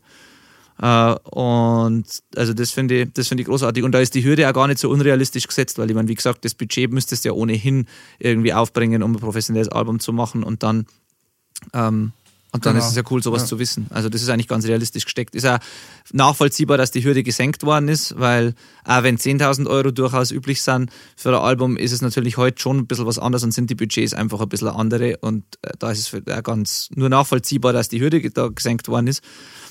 Aber wie gesagt, das ist was, das wissen viele Bands nicht, dass man sie da fördern lassen kann und das wird, glaube ich, vielen Bands echt helfen. Ja. Ja. Es gibt auch noch ähm, das Popcamp zum Beispiel oder den Bandpool. Also Popcamp ist, äh, oder weiß jetzt gar nicht, wer der Träger ist, das ist jetzt ein bisschen peinlich. äh, aber das, da ist man quasi auch in zwei so Arbeitswochen, ähm, wird man als Band gecoacht, ähm, popcamp.de. Okay. Und von der, von der äh, Musikakademie Mannheim gibt es den Bandpool. Das ist so ähnlich, ähm, wo, das sind, das sind echt super, super Förderprojekte für, für junge Bands, die einfach ähm, sich irgendwie ein bisschen professionalisieren wollen oder einfach, ja. Ja. Und alle, alle Bands, also so Blackout Problems oder Van Holzen oder so, die haben alle diese kompletten Förderungen mitgenommen. Und Das- die, das glaube ich sofort. die auch alle so gut. Also ja, das, das, da- das glaube ich ja. sofort, ja, total. Also diese Camps meinst du mit dem Coaching? Ja, Oder- wo man ja. dann irgendwie, ja, da hat man dann irgendwie eine Woche lang, äh, wie mache ich eine geile Bühnenshow oder so. Ja. Und das sieht man, also Blackout Problems, da sieht man das, dass die sich da wirklich Gedanken drüber gemacht haben. Logisch. Äh, ja. Ja, total. Ich meine, diese, das in sich selber und seine Bildung bei sowas zu investieren, ist noch nie ein Fehler gewesen. Und wenn man es gefördert kriegt, schon gleich dreimal nicht. Äh, Und man merkt es natürlich jeder Band an, die da was gemacht hat. Also generell merkst du einen riesen Unterschied, ob eine Band bereit ist, sich weiterzuentwickeln oder ob sie sich einfach selber alles zusammensuchen, so nach bestem Wissen und Gewissen und dann dauert das halt alles ein bisschen länger. Das merkst du einfach, ob, also Ja. das, das, den Unterschied merkst du immer. Und wie ist denn das bei solchen, also bei diesem Camp oder, oder bei dieser Initiative? Wie, wie viel Platz ist denn da? Also für wie viele Bands? Ist das, wie, wie, wie, wie wahrscheinlich ist es, dass ich tatsächlich so eine Förderung in irgendeiner Form kriege? Also ich musste diesen Businessplan haben oder diesen Releaseplan. Und Das dann. kann ich, muss ich jetzt ganz ehrlich sagen, bei der Initiative Musik habe ich da keinen Einblick. Okay, okay. Ähm, wie, wie, viel, wie viele Anträge da gestellt werden oder so, das weiß ich nicht. Ähm, aber ich kann es jetzt für Buy On, also für das Förderprojekt, wo ich arbeite, ähm, sagen, wir haben pro Förderjahr ähm, bewerben sie oder werden bei uns ungefähr zwischen 80 und 90 Bands vorgeschlagen. Mhm. Und es kommen irgendwie zwischen 8 und 11, je nachdem, wie viele von den alten Bands ausscheiden, kommen dazu. naja, das ist immerhin einer Also- von zehn. Also so wahrsch- unwahrscheinlich ist das Ganze nicht praktisch. Nö, ist, ist nicht. Ähm, das ist schon, ist, wenn man sich nicht blöd anstellt, schon möglich. Eben, und, Und es das ist, ist, auch, eh also es ist auch oft so, ähm, oft sind dann Bands enttäuscht, wenn sie es nicht schaffen, aber die Entscheidung ist dann auch oft die, ähm, ja, die Band, die ist ganz vielversprechend, aber das wäre jetzt halt klüger, die nochmal ein Jahr oder zwei Jahre lang alleine warten zu lassen, weil sonst sind die zu früh in der Förderung und sonst können sie es gar nicht gescheit ausnutzen. Ja. Also das ist auch oft der Fall. Ähm, und was ich vielleicht noch nicht erzählt habe, Ja. ähm, bei der Buy-On-Förderung, da kann man insgesamt vier Jahre lang drin bleiben. Also das heißt, Ah. Da gibt es quasi zwei Phasen. In der ersten Phase sind es zwei Jahre und in der zweiten Phase sind es zwei Jahre. Und äh, da ist einfach so die Hoffnung, dass man quasi diese Entwicklung in den vier Jahren, also so, wenn man anfängt, wenn man zu bei On dazukommt, dann, dann ist man quasi eine Band, die in, in der eigenen Stadt oder Region schon irgendwie schon einen Namen sich erspielt hat und halt versucht, bayernweit Shows zu bekommen. So, das ist das, der Anspruch an die Phase 1 und eben so einfache Sachen wie, was ist die GEMA, ähm, was ist der Unterschied zwischen einem Bandvertrag und einem äh, Verlagsvertrag oder solche Sachen. Das sollen die alles lernen und in der Phase 2, das sind dann äh, Bands, die dann schon über, über aus Bayern hinaus, manchmal auch dann tatsächlich schon international ähm, Unterstützung dann von uns kriegen. Ja, cool. Genau. Ähm, ja, der, auch cool, aber ich auch nicht gewusst, dass das vier Jahre lang tatsächlich geht. Was geht denn als Band da für Verpflichtungen dann ein? Also darf ich mir dann die vier Jahre lang unter keinen Umständen auflösen, egal was passiert? Oder was ist, oder was, oder generell, was hängt da dran? Man hat eigentlich überhaupt keine Verpflichtungen. Okay. Also ähm, wenn man, wenn man halt, wenn man sie, wenn man merkt, dass er, also wenn wir merken, dass eine Band nicht engagiert ist und nicht an, an ihrer Karriere arbeitet, dann nehmen wir die halt einfach irgendwann mal wieder aus der Förderung raus. Ah, das kann um Platz- passieren. Also das, Ja, nicht, das, das- ist nicht immer vier Jahre lang, sondern Nee, also Ah, wenn, okay. wenn nichts passiert, dann, dann machen wir den Platz auch für andere Bands frei. Ah, Das okay. ist klar. Und wir wollen natürlich, dass die Bands zu den Fortbildungen kommen und einfach engagiert mitarbeiten. Das ist das Einzige, was wir von den Bands wirklich verlangen. ja. Und ansonsten, äh, nö, gibt es eigentlich, gibt's eigentlich keine Verpflichtungen so. Man sollte vielleicht das, äh, das Bayonne-Logo irgendwie mit auf seine Plakate draufdrucken, aber da wäre mir eh blöd, wenn man es nicht macht, weil das sau viele Festivals und Veranstalter schon eher als Qualitätssiegel sehen. Ja. Ähm, genau, aber sonst gibt es nichts, was man, also man, nee, man muss auch nichts unterschreiben oder für, sie- für, für irgendwas verknechten oder so. Nee. Ja. ja, ist ja umso cooler eigentlich. Genau. Dann ist ja umso, äh, ja, umso einfacher, die Hilfe einfach anzunehmen, wenn, wenn das einfach tatsächlich nur eine Förderung ist und man nichts mehr tun muss, als sich helfen zu lassen, sage ich jetzt einmal. ähm, Ja, und, und halt, also Ja, ja. Man, man darf nicht erwarten, dass das jetzt halt von alleine dann alles Na. läuft, so, Na. sondern das funktioniert wirklich auch nur bei den Bands, die wirklich eh krass powern. Und dann halt sich nochmal so ein bisschen Rückenwind holen. Wiederum Ja. nichts, wiederum nichts anderes als das, was wir immer schon gesagt haben mit, mit Labels und Booking-Agenturen etc. Da ist es genau, ist ja wieder dasselbe. Also jeder unterstützt nur irgendwas, woran er glaubt und wo die Eigeninitiative drin steckt. Also das ist, gilt für die Förderung genauso wie für jeden anderen Partner, der einen unterstützt. Das kann eine super Genau. Hilfe auf das nächste Level sein, aber nur unter der Voraussetzung, dass man selber auch Gas gibt. Es ist nie einfach nur ein Shortcut und ein, ein äh, äh, eine, ein Weg der Arbeit irgendwie zu entgehen. Also das, ja. Da kann ich jetzt übrigens auch wieder äh, den Bogen schließen, Ja. weil du mich vorher gefragt hast, ähm, wie wir das geschafft haben, am Anfang an Shows zu kommen. Ja, sehr gern, ja. Da war, da war bei On tatsächlich auch ein großer Faktor. Okay. Wir haben zum Beispiel unsere erste NoFX Support Show, die haben wir über bei On bekommen. Oh, okay. Und auch die, ähm, die Tour, die wir damals mit Real Big Fish gefahren sind, die wurde auch von bei On unterstützt. Die haben uns zwar selber an Land gezogen, aber das hätten wir uns damals nicht leisten können, da äh, mit einem neuen Sitzer Sprinter neben denen am Nightliner herzufahren. Das hätten wir uns uns einfach nicht leisten können. Ja. Ja, Genau. krass. Ja, Wahnsinn. Äh, abgesehen davon, das hat jetzt damit gar nichts zu tun, aber ich habe es gerade so durchgespielt in meinem Kopf. Äh, kann man mit acht Leuten und Backline überhaupt in einem Neunsitzer Sprinter fahren? Also das ist also eine Hürde, die man gerade so vorstellt. Funktioniert das eigentlich? Also uns langt das zu fünft immer kaum. Also von daher, Äh, wir wir haben es lang gemacht und es haben immer wieder so Punkte in Flensburg kassiert, wenn uns mal jemand Ja. auf die Waage fahren hat lassen. das glaube ich sofort. Weil, also, das Team ist bei uns immer acht Leute Band und ein FOHler. So. Ja, genau. Und äh, bei, bei unserer Release-Tour äh, 2017, da haben wir dann nur einen Lichtler dabei gehabt und Ach, manchmal auch einen Fotografen. Da, die sind dann mit dem Zug nebenher gefahren oder mit Mhm. einem zweiten PKW. Aber die meiste Zeit sind wir zu neunt unterwegs. Und wenn du dann noch die Backline im Kofferraum hast, äh, die gerade so reingeht, Ich wollte gerade sagen, wie man die überhaupt reinbringt dann. Also, Ja, also wir haben Gott sei Dank, wir haben, äh, wir haben so einen langen, also Sprinter mit langen Achsenstand, der ist der Kofferraum schon echt groß. ja. Ähm, und dann, dann. Aber trotzdem nur dreieinhalb Tonnen, oder? Ja, neben nicht. Ah, okay, ja, ja, okay. Und, und wir haben uns immer gedacht, ja, was sollen wir da machen? Also Ja. irgendwie. Und äh, dann hat uns aber ein, ein freundlicher ähm, Gesetzeshüter mal sehr stark ins Gewissen geredet und hat gemeint, ja, also ihr könnt es schon so machen, dass ihr alle zwei Monate halt irgendwie 100 Euro Strafe zahlen müsst und der Fahrer halt einen Punkt kassiert. Da wird Ja. euch auf Dauer nichts passieren, irgendwie. Ja, Aber baut mal einmal einen Autounfall und ihr seid nicht versichert. ja. Und, und dann sind wir aber halt auch als, als Band in, in, in, der, in, der, in der Gruppe zu, haftbar. Das heißt, jeder, der irgendwie zu der Band gehört, ähm, ist mitschuldig. Oder, Ja. oder mit, mit haftbar halt, ähm, wenn was passiert und wenn dann irgendwie ein Personenschaden entsteht oder so, dann Ja, werden wir alle. ja. Ähm, Nicht auszudenken. ja. genau. Und, und der hat das irgendwie uns so schön erklärt. Und dann haben, wir- dann haben wir uns echt gedacht, ja, scheiße, der hat echt recht. Äh, und dann haben wir uns einen Anhänger gekauft. Ja. Und dann sind wir mit dem Anhänger wieder angehalten worden und dann haben wir immer noch überladen. Ah, fuck. Ja. Und dann haben wir uns, dann haben, dann haben fünf Leute von der Band auf die Bandkasse damals auch schon ähm, einen Führerschein für einen dreieinhalb Tonnen Hänger gemacht.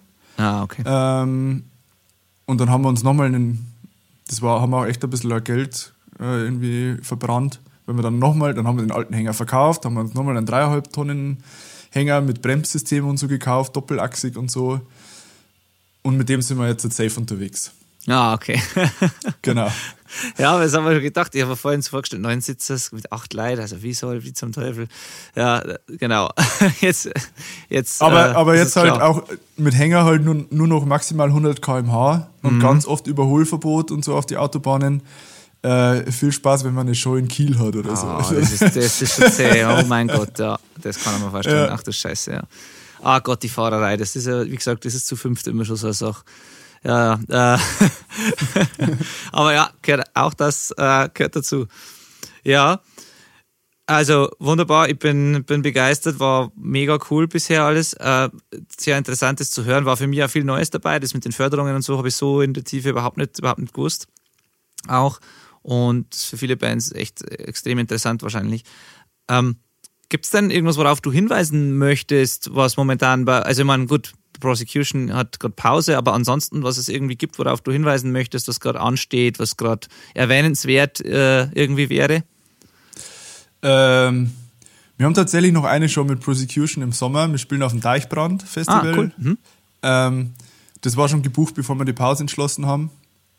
Und äh, außerdem ist es ein fettes Festival. Ja, ohne Frage. da, da, da freuen wir uns nochmal drauf. Ähm, genau, also wer das nochmal nutzen will irgendwie. Ähm, ansonsten ähm, veranstalte ich mit dem Jo, ähm, also mit meinem Schlagzeugkollegen, wir sind ja zwei Schlagzeuger in der Band. Das wollte ich vorhin schon fragen, was bedeutet eigentlich Schlagzeugkollege? Das stimmt gut, dass du das ja. ansprichst. Das wollte ich vorhin schon fragen. Äh, genau. Äh, ganz kurz erklärt, wir sind, äh, wir haben die Band gegründet und es waren im Freundeskreis zwei Schlagzeuger. Aha. Und wir wollten uns nie gegenseitig rausmoppen, deswegen sind es zwei Schlagzeuger in der Band. Als ob einer nicht reichen wird. Ja, genau. Krass. Ja. ja. Äh, aber immer schon, oder? Ja. Ja, immer schon. Und ja. ähm, wir wechseln uns ab, jeder hat seine Songs, die er spielt und dann haben wir eben noch ein Percussion-Set. Ähm, wo gerade für die Ska-Songs und so das ja. natürlich sehr sinnvoll ist. Genau. Ähm, und wir beide sind auch die, die, die das Management halt für die Band machen. Also ich bin, ich bin voll froh, dass wir zwei Schlagzeuger sind, weil wir uns auch die Aufgaben teilen können. So, das ist schon sehr cool. Genau, auf jeden Fall mit dem Jo veranstalte ich immer wieder mal äh, Shows in Regensburg. Wir hatten äh, die Mad Caddies letztes Jahr da und äh, Talco zum Beispiel jetzt auch vor kurzem. Mhm irgendwie schaffen wir es immer wieder mal, dass äh, wenn Bands einen komischen Off-Day haben, hätten, irgendwie, ähm, dass die befreundeten Agenturen uns so fragen, ob wir eine kleine Show in Regensburg machen wollen. Ähm, und da kommt Less Than Jake am 14. August nach Regensburg, die spielen im mhm. Tiki Beat. Mhm. Da läuft auch der Kartenvorverkauf seit heute, also wenn die ah. Folge rauskommt, wahrscheinlich schon ein bisschen länger. Ja. Ähm, genau, aber ich glaube, das ist ganz cool, weil Less Than Jake im Tiki-Beat, wo nur 250 Leute reingehen, maximal, das sieht man wahrscheinlich nicht so oft. Also deswegen so als Na. kleiner Tipp.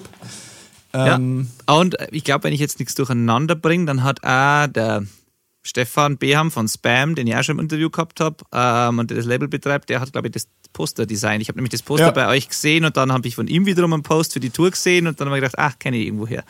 Genau. Ja, das, ja, das so. ist, das ist mhm. äh, Destiny Tour Booking halt. Der ah, macht, okay. glaube ich, fast alles für die Bands. Genau. Ähm, genau. Mhm. Ja, genau. Ah. Ich, mag, ich mag an Stefan seine Artwork sehr gerne. Der hat für uns auch mal was gemacht. Ah, echt? Mehrere T-Shirts und, ah, okay. ähm, und ich glaube, für, wir hatten eine, das weiß ich jetzt gar nicht, ob das der Stefan gemacht hat. Wir hatten eine Split mit Talco, eine 7-Inch. Mhm. Ich glaube, die hat der Stefan gemacht, ja. Ah, okay. Genau. Ah, okay. Und lässt den Shake in, äh, im Tiki praktisch und mit der kleinen Kulisse. Das ist, das stellt mir cool vor. Also, ja, da freue ich mich ja. auch schon drauf. Oh, genau, da muss man schnell sein wahrscheinlich, oder? Weil wenn die Tickets jetzt ab heute verfügbar sind oder praktisch ab letzter Woche, ob es dann heute noch welche gibt, wenn das live ist jetzt der Podcast, aber okay. Mal schauen, mal schauen. Vielleicht, äh, Geil. vielleicht ist noch was da, ja. Ich, ich werde wahrscheinlich, weiß nicht, ob ich heute Abend noch Zahlen kriege oder so. Bin, ja. bin schon gespannt. Ja. Sehr cool. Mhm. Und ansonsten, äh, klar, mit meiner Band mache ich nichts zurzeit. Äh, aber das heißt, dass ich äh, auch Zeit habe. Ähm, das heißt, wenn irgendjemand zuhört, der irgendwie ein spannendes Projekt oder so hat, äh, ich, ich habe Bock auf neue Aufgaben. Ah, cool. Genau. Auch das ist schön zu hören. Super. Äh, Aufgaben, egal welcher Art oder als Schlagzeuger jetzt speziell? Nö, also da bin ich, da bin ich voll. Theoretisch habe ich ja auf alles Bock. Also ich kann mir vorstellen, Tourmanagement zu machen. Ich kann mir auch vorstellen, Schlagzeug zu spielen in einer Band. Ich kann mir vorstellen, eine Band zu managen oder so. Ähm, oder auch wenn's, auch wenn es mal nur miteinander Bier trinken gehen und sich austauschen ist. Ähm, ja.